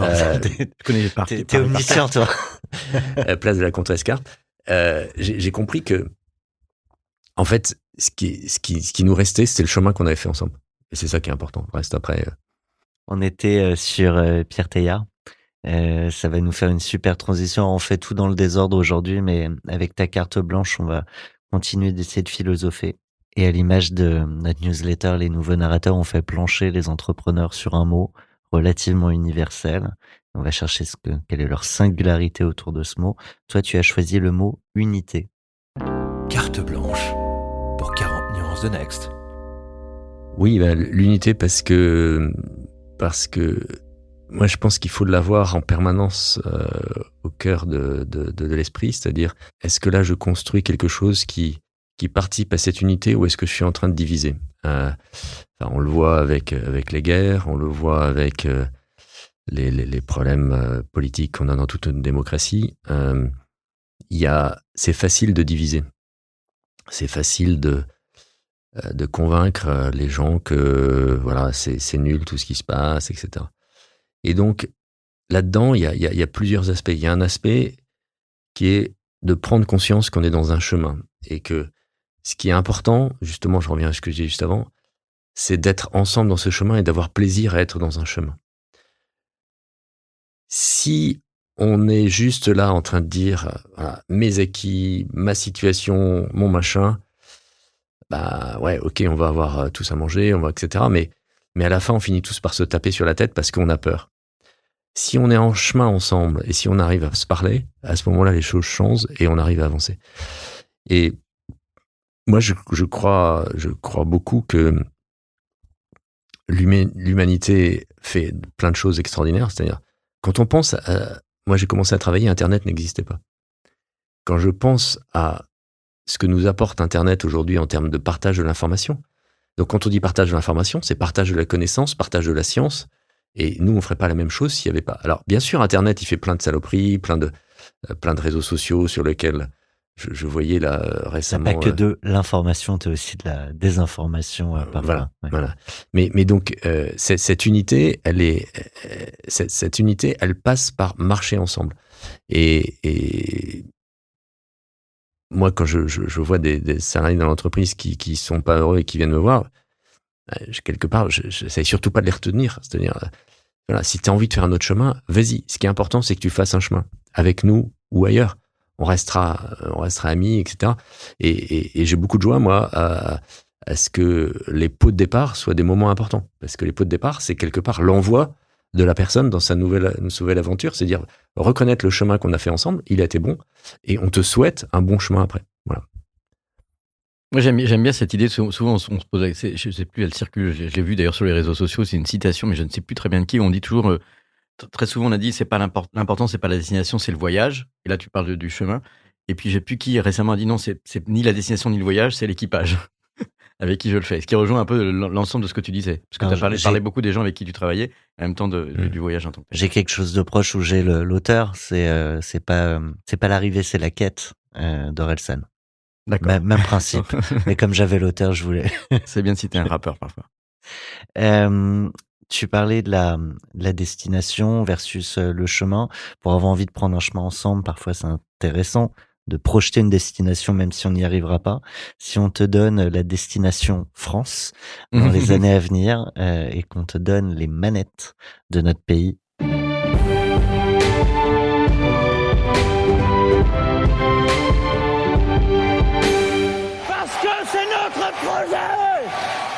la parole, le pouvoir, la France, la République est à toi. Euh, moi, ce qui, ce qui me fait souffrir le plus dans ce pays, c'est euh, la, la division ou la séparation. Et donc, euh, ce que je voudrais proposer comme mesure, c'est s'assurer que chaque jeune est accompagné ou a un tuteur. Et je, je, je- si j'avais le tout pouvoir, j'essaierais de mettre en place un espèce de réseau pour euh, s'assurer que chaque jeune, euh, quel que soit, enfin, je sais pas, entre 12 et 18 ans, euh, soit accompagné par un adulte qui n'est pas forcément, qui pas ses parents, ou deux adultes, même encore mieux, et qu'il passe au moins une heure par semaine à marcher avec cette personne. Voilà, voilà un peu la mesure que je voudrais proposer. Et à travers ça, qu'est-ce que je vois? Je vois éviter les, les espèces de, de concentration, de pauvreté ou, ou de richesse, euh, etc. Puisque on pourrait à travers ça organiser des rencontres qui soient euh, entre guillemets euh, Croisées, interzones. oui, oui. Et puis s'assurer que, que chacun est un, un peu tutoré. Je pense que il y a plein d'adultes qui ont qui auraient une heure à passer et que ça serait facile et que ça serait bon à la fois pour l'adulte et pour le jeune de, de, de voilà de se dire voilà c'est quoi une vie d'adulte, c'est quoi une vie de jeune, c'est quoi une- la vie de quelqu'un qui habite là, de la vie de quelqu'un qui habite ici, Euh, et c'est quoi son métier? Euh, voilà, je, je, je trouve que ça serait euh, très aidant. Et je trouve qu'avec les moyens modernes aujourd'hui des réseaux sociaux, ça serait assez facile à organiser. Voilà. Et, et en Et plus, que- il marche. En plus, il marche. Oui, alors, plus- du, coup, il ferait, il ferait ses 10 000 pas par jour, ce qui est très bien pour, pour Oui, prévenir oui. les maladies chroniques. Mais, exa- mais, mais je pense que la, la rencontre dans la marche, ça évite, euh, ça évite d'être coincé, voilà, d'être dans une, dans une situation un peu coincée. Même si je pense que le repas est, probablement le, ce que l'humanité a avancé de plus beau, mais voilà. Mais c'est vrai que c'est vrai que des- ça peut être un, moment décoincé. Mais est-ce est-ce qu'une une telle proposition, elle, euh, elle, voudrait, elle signifierait aussi euh, ou pas, je sais pas, je te provoque un petit peu, mais un peu l'échec du coup de la cellule familiale. Si tu dis justement, il ne faudrait pas que ce soit les parents. Est-ce que ça veut dire juste que les parents sont qu'on n'arrive pas à accompagner les jeunes vers vers l'âge adulte euh, dans le cadre actuel tel qu'il est organisé? Bah, déjà, il y a une réalité, c'est qu'on sait qu'il y a un certain nombre de, de, de jeunes pour lesquels, euh, effectivement, ça ne fonctionne pas, la cellule familiale fonctionne pas. Et je pense même dans les cellules euh, familiales dans lesquelles ça fonctionne, c'est important de voir d'autres types de personnes.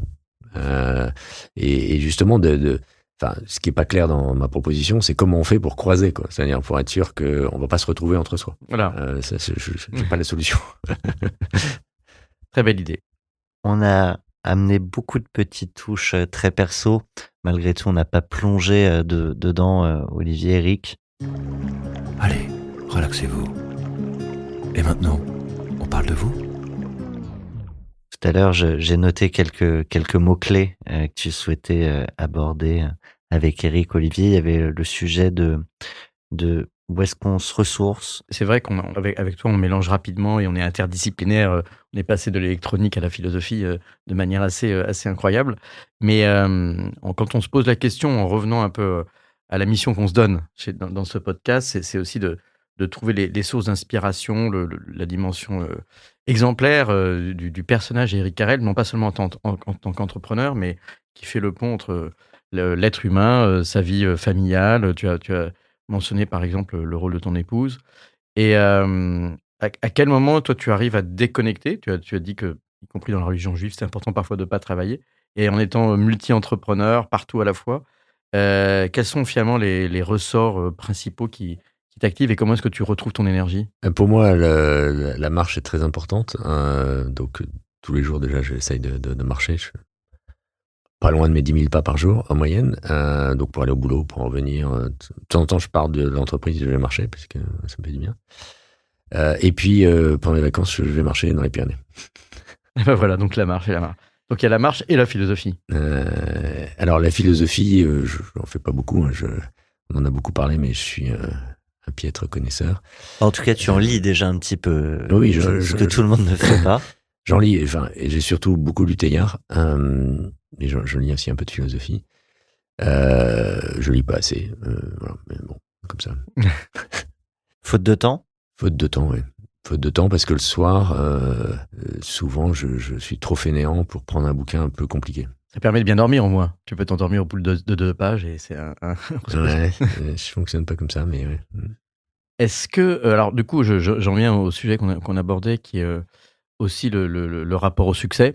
Et donc, euh, un des marqueurs du succès peut être le, succès financier, évidemment pas seulement, mais, euh, mais dans l'entreprise, on a quand même euh, à l'intérieur du monde capitaliste euh, des investisseurs, des gens à qui, qui mettent de l'argent pour nous aider à développer les projets, à qui il faut rendre l'argent. Et à quel moment, chez toi, y compris au départ, peut-être quand tu étais chez avec Inventel ou, ou à d'autres moments, l'argent était quelque chose qui t'a motivé en particulier ou c'était c'est plutôt secondaire ou est-ce que c'est finalement après même que tu t'en, que tu t'en sois rendu compte? Euh, je pense pas que dans ma vie d'entrepreneur, au démarrage, l'argent m'ait motivé. Et d'ailleurs, ça a été un gros problème. euh, Moi, quand j'ai commencé à être entrepreneur, c'était pas du tout la mode, hein, pas comme aujourd'hui. Et Ouais. donc, euh, quand ma femme a été invitée à dîner avec moi, euh, il y a des gens qui, sans que j'entende, lui disaient euh, il n'y a pas trouvé de boulot, ton mari? Et, et puis, on a eu des grosses engueulades parce que lui dis euh, on va réinvestir le PEA euh, dans l'entreprise parce que ça va mal, etc. Enfin, donc, euh, ça a été plutôt compliqué en sens négatif pendant longtemps. Effectivement, le jour où euh, j'ai vendu la première entreprise, la situation a complètement changé. Et là, j'ai eu peur. Je me souviens, une discussion aussi avec ma femme, j'ai eu peur que nos enfants qui étaient un peu euh, adolescents, enfin, ils devaient avoir entre 15 et 20 ans à l'époque, euh, tournent mal à cause de ça. Donc, euh, je voulais absolument pas que ils sachent qu'on avait beaucoup d'argent, que, voilà, enfin bon. Bon, mais là, c'était, en fait, je, je pense Ils que ont par- fini par le savoir peut-être. Ça, bien sûr. Mais je pense que par rapport à l'argent, euh, j'étais pas, enfin, je suis toujours pas d'ailleurs complètement clean, c'est-à-dire je, je sais pas très bien comment me positionner. À quel niveau? Bah, si tu veux, le fait d'en avoir autant ne sert à rien. Tout dépend de ce que tu en fais évidemment. Oui, mais il bah, il y a une partie où voilà, on fait des, des choses comme tout le monde, et, puis une partie où j'investis dans l'entreprise, et puis euh, et puis il y a une partie qui est plutôt là en train de dormir, qui est un peu comme un espèce de de moyen de sécurité quoi. Euh, alors, je travaille aujourd'hui le, la, du point de vue psychologique la transmission, c'est-à-dire finalement qu'est-ce qu'on transmet à ses enfants? Pas encore très clair pour moi. et, Euh, et en l'occurrence, il n'y a, a pas que l'argent dans ce qu'on transmet. Et- Exactement. Alors, puis un autre point que je voulais dire, c'est que là où je pense que je suis pas net non plus, c'est sur le rapport au succès. Euh, je sens bien que de temps en temps, j'ai envie d'être, d'avoir du succès. Et je, je vois de temps en temps quand je lis des articles, je, je sens une réaction en moi. Ce succès, il se mesure à la valorisation de ta boîte des fois. Tu vois. Tu te dis, ben voilà, quelqu'un qui a une, une boîte qui est valorisée euh, un milliard, euh, il, c'est- il- il est super bon. Euh, Et c'est pas complètement faux par ailleurs, parce que c'est pas Bah, seulement l'argent, mais l'argent signifie qu'il y a euh, quand même une certaine part de marché, donc qu'il y a, qu'il y a un impact sur, euh, euh, sur plusieurs personnes qui sont des clients, etc. Mais ça reste relatif. Ça peut monter, descendre. Ça peut monter, ça peut descendre. On le voit pas mal en ce moment. Ouais. Euh, et puis, au fond, moi, je, je rapporte souvent ça aux artistes, aux écrivains. La plupart des, des, des- l'empreinte que laisse un artiste ou un écrivain, elle est souvent après sa mort. C'est-à-dire que il y a peu d'artistes ou peu d'écrivains qui sont vraiment reconnus comme responsables euh, de, de- d'avoir apporté quelque chose de positif euh, de leur vivant. Et donc, je, je me dis, il faut faire attention à ça parce que ce qu'on essaye d'apporter, les transformations auxquelles euh, elles, elles sont souvent silencieuses. Donc, c'est pas forcément le succès apparent qui.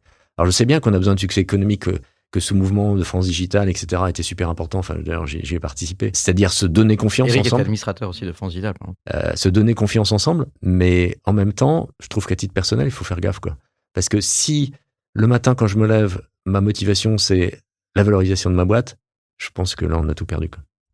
Mais parce qu'il y a, y a- il y a une question qui est. euh, Il y a deux questions psychologiques un peu, un peu complexes. Il y en a une qui est celle de l'ego, avoir du succès. Mm. Euh, Ouais, c'est peut-être l'ego, ouais. Et puis Mm. après, il y a une question un peu de morale. Euh, est-ce que trop d'argent, c'est pas bien ou bien? Donc, euh, de dire Mm. entre le bien et le mal, d'une certaine manière, ça serait long de développer ça. Mais si on, y- on revient un tout petit peu sur les deux, sur l'ego, euh, toi, c'est quelque chose que tu peux avoir du mal à assumer ou pas? Parce que moi, finalement, dans le fond, après avoir travaillé avec beaucoup d'entrepreneurs, j'ai vu des gens qui avaient des égos surdimensionnés et enfin peut-être un peu envahissants et, et pour le coup désagréables. Mais aussi, on sait, euh, que ce soit dans la conquête politique ou dans la conquête économique, l'ego, peut avoir euh, bien canalisé, peut avoir un, aspect positif et constructif.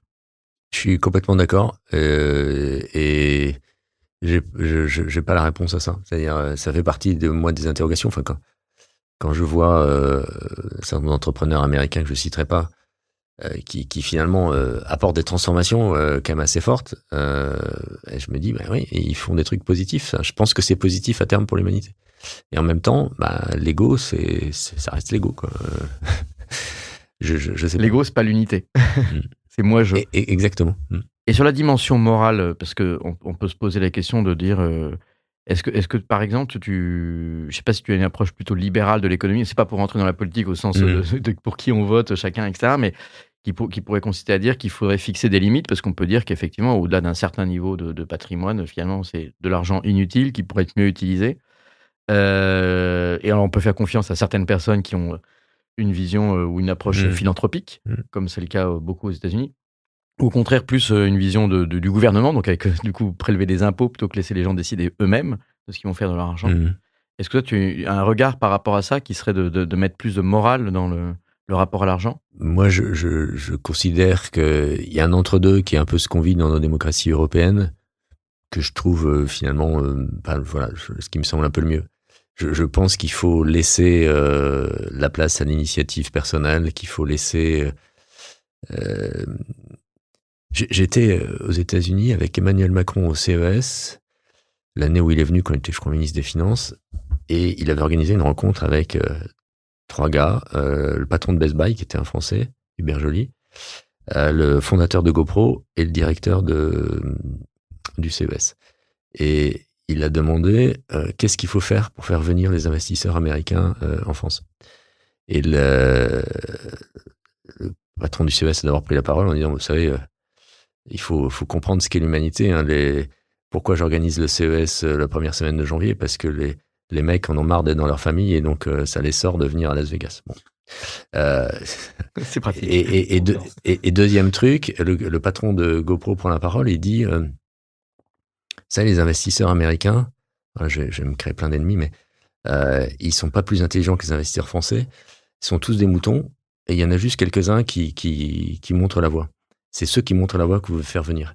Et vous imagine- n'imaginez pas que l'attraction de la France, donc si vous les invitez à dîner euh, au Louvre ou au château de Versailles, ils prennent leur avion perso et ils viennent.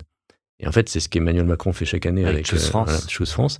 Et, et- et on voit que ça a eu de l'effet. Et ce que je veux dire par là, c'est que ces gens qui ont gagné énormément d'argent et qui le réinvestissent avec risque, ils prennent du risque. hein. C'est ces entrepreneurs américains qui ont gagné leur argent, beaucoup plus que les investisseurs classiques, parce que c'est leur argent et ils, ils aiment prendre du risque. Et finalement, ils montrent un chemin positif pour l'humanité. Donc on a besoin de ces gens-là. Mais on a aussi besoin des gens qui s'occupent de repartager, etc. Donc voilà, je Donc c'est l'équilibre. ne réponds pas à ta question, mais Non, non, mais donc, ça, ça donne un éclairage. Tout à l'heure, tu évoquais le fait, euh, je crois que tu évoquais ta psy.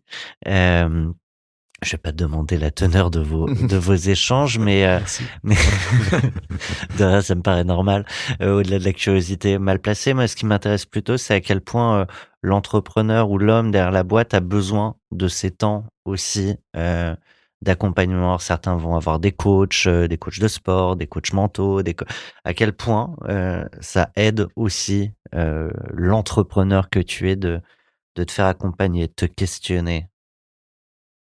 Ah oui, alors je pense que c'est important. Pendant longtemps, ouais, je, je, pense que j'étais entrepreneur trop seul. Euh, Aujourd'hui, on a une philosophe qui travaille à 3 5 dans l'entreprise et c'est important. Et au titre d'accompagnement personnel, c'est aussi important. Euh, et moi, j'ai découvert ça trop tard. C'est-à-dire, je, je, pense que euh, on devrait tous euh, être accompagnés à partir de, à partir de la sortie de l'adolescence. Euh, il se trouve que moi, j'ai commencé, euh, je sais pas, j'avais plus de 50 ans ou 55 ans. Euh, donc, euh, on emmagasine un nombre de couches euh, sur ce qui, au fond, a été des pansements à des blessures voilà, qu'on n'a pas voulu regarder. Bah, je pense que c'est super important dans, dans, sa vie quotidienne. Et voilà, je pense que voilà, aujourd'hui, je le, je, je le, conseille vraiment profondément. Mm. Alors, on connaît tous le mode psy où le patient est allongé ou assis. Peut-être qu'il y a un truc à inventer où on marche avec son psy. Peut-être. Je te propose je, quelque chose. Je, je, suis pas assez féru pour savoir. non, mais t'es, mais t'es convaincu de la marche. Donc, euh, tu pourrais essayer et, et, nous dire? Je pourrais. Tu ouais. pourrais lui proposer. On arrive sur euh, la fin de nos échanges. Il nous reste deux moments forts, euh, deux moments clés, dont celui-ci. Waouh Même pas mal ou un peu. C'est le moment de la claque d'Eric Carrel. Dans, dans cette rubrique-là, c'est vrai qu'on on aime bien euh, prendre un peu à rebours les entrepreneurs, parce qu'encore une fois, euh, des personnalités comme toi, ben, c'est des personnalités qui, sont inspirantes pour, tous les jeunes entrepreneurs. On a, parlé aussi beaucoup de tes succès, euh, mais forcément, on, dit souvent que le, succès est une route aussi pavée d'échecs. On apprend aussi de ces difficultés. On, en, on s'en relève quand on est un bon entrepreneur. Très souvent, on dit que c'est la, résilience ou l'acharnement aussi qui font les qualités de l'entrepreneur, au-delà même de son intelligence ou de sa capacité à gérer la complexité. Alors, est-ce que tu peux nous partager, que ce soit sur le plan personnel ou professionnel, une claque Est-ce que tu en aurais appris? Alors oui, il y a une période de ma première entreprise qui s'appelait Inventel où on faisait des pagers euh, tam tam tatou. Enfin, je pense que la plupart des gens oublient ce que c'était. Et où Moi, du, rappelle, mais... du, jour au lendemain, euh, le marché a disparu parce que il y a un truc qui est arrivé qui s'appelle le SMS. Et nous, on était complètement les, les, les, les yeux dans le guidon euh, à essayer de préparer la prochaine génération de pagers. Et le SMS, qui est quand même bien plus pratique qu'un pager, a tout balayé parce qu'il y a un accusé de réception, parce qu'on peut le rentrer à la main, on n'est pas obligé d'appeler une opératrice, etc. A tout balayé en, en trois mois, quoi. Et donc, à part un marché spécial en Suisse, on a perdu tous nos clients. Tu, tu le vois arriver? Pas du tout. Pas du tout. Alors pas du tout. Euh, pas du tout. Et donc ça, ça a été une vraie claque pour moi. Mais parce que le pager, je me rappelle plus exactement la chronologie, mais le pager, ça existait en parallèle du, du téléphone, un peu avant le téléphone. C'était avant je le téléphone. Des, des premiers téléphones. Euh, qui n'avaient pas des écrans tactiles, évidemment, on se rappelle, on ouais. a beaucoup parlé de Nokia et des, voilà. des, des premiers Sony ouais. Ericsson, etc. Mais le pager, c'était vraiment avant, parce qu'on a, on a aussi cette idée du pager qui, qui, a servi pour des professions médicales, pour appeler un médecin aux urgences, etc., qu'on a vu dans, dans, les premières séries télé euh, mmh. à l'époque. Et donc, et je me rappelle plus très bien la chronologie, mais du même coup, euh, quand tu dis que tu n'as pas vu venir le SMS, c'est que le, c'est que les, c'est le marché du téléphone en fait qui est arrivé, et qui, qui a, qui a modifié. Euh, Exactement, c'est le marché du de, téléphone. De la data et de la voix en parallèle. Ouais, exactement. Mais le marché du téléphone, en fait, le SMS a été inscrit dans la norme GSM, mais un peu par hasard. C'est au départ plus ou moins, si je dis pas de bêtises, pour des raisons techniques euh, entre euh, pour, gérer le réseau. Et, en fait, à un moment donné, il y a quelqu'un qui a eu l'idée de le proposer euh, à tout à chacun, et, et c'est avéré que c'était un outil absolument extraordinaire.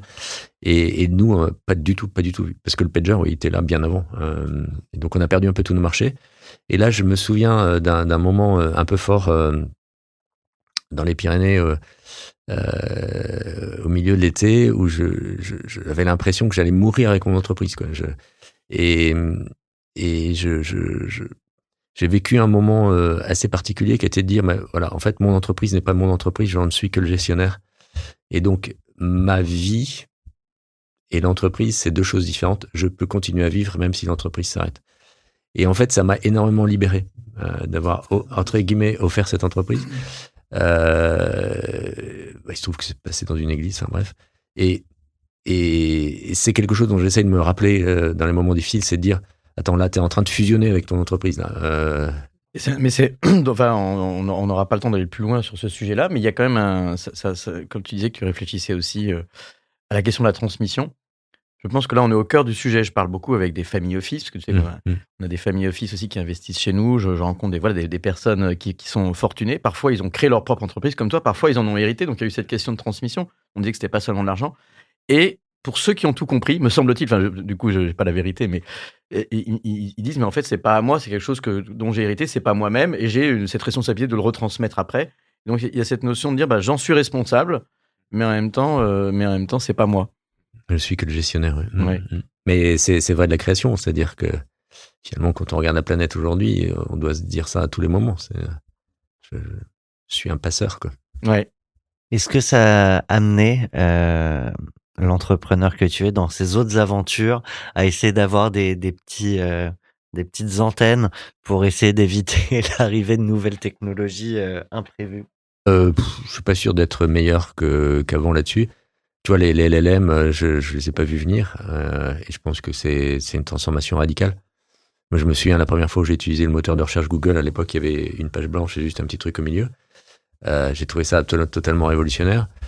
Euh, et là, j'ai j'ai l'impression que c'est pareil, quoi. C'est c'est totalement révolutionnaire. On n'a pas encore euh, vu euh, tout ce que ça pouvait nous apporter. Donc, euh, non, je pense que on est régulièrement disrupté. ouais. On allait euh, se quitter juste à- après les Sista. On reçoit à l'instant même une question de notre partenaire Madines.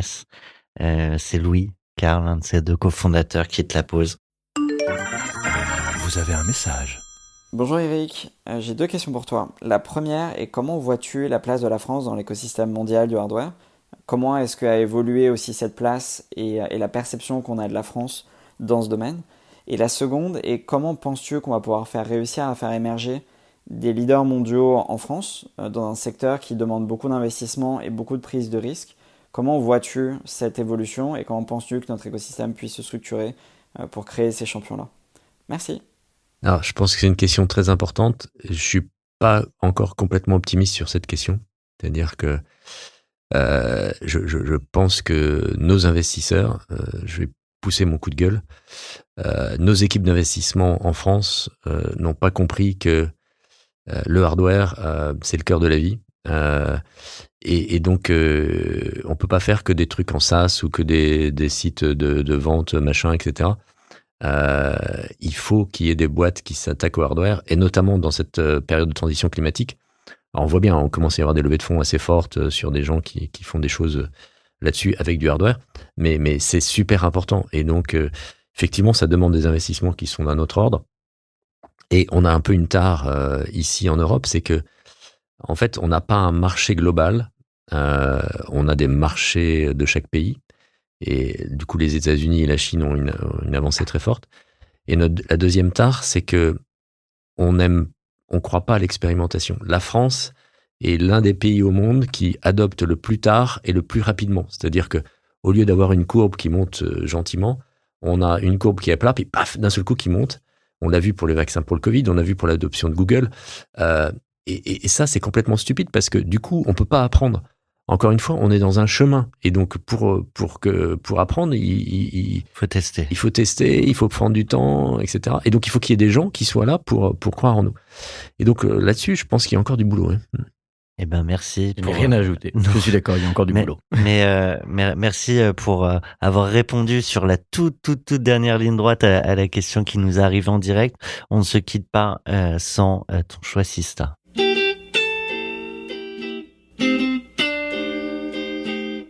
Une femme entrepreneur que tu admires, que tu respectes, à qui on donnera le micro ici même pour découvrir sa vie, son œuvre. Eh, Je voudrais proposer le, nom de Nadine Buard. Alors, euh, ça peut paraître intéressé parce que je, suis aussi euh, impliqué dans l'aventure, mais euh, c'est une femme que, que je respecte beaucoup. C'est une chercheuse pure et dure, euh, vraiment qui aime la physique, etc.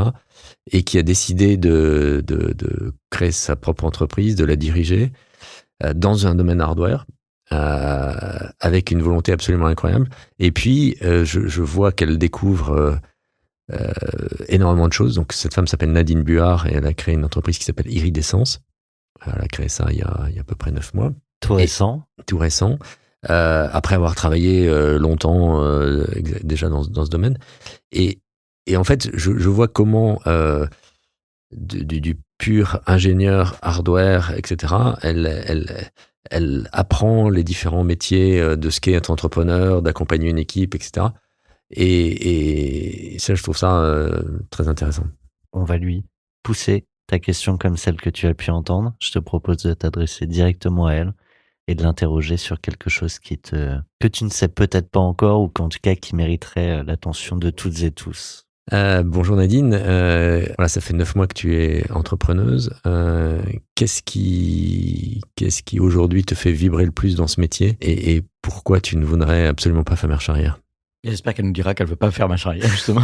Et nous, en tout cas, on est en pleine marche avant. Euh, on arrive même au stop, à l'arrêt. On, on, on, a apprécié le chemin. Euh, malheureusement, il y a une destination qui est celle-ci. Euh, toutes les bonnes choses ont une fin. Un immense merci à toi, Eric. C'est un vrai bonheur merci de t'avoir. Mmh. Et merci, bah, comme toujours, à Olivier d'être avec nous pour ces moments oui, précieux. Merci, Eric. Très inspirant, comme à chaque fois. On était en profondeur dans tous les sujets. Merci pour votre écoute. 40 nuances de Next vous fait vivre chaque semaine les coulisses des plus grandes réussites de la tech française. Vous pouvez donc nous laisser des petites étoiles sur vos plateformes préférées ou un commentaire. Et bien sûr, vous abonner pour ne manquer aucun épisode.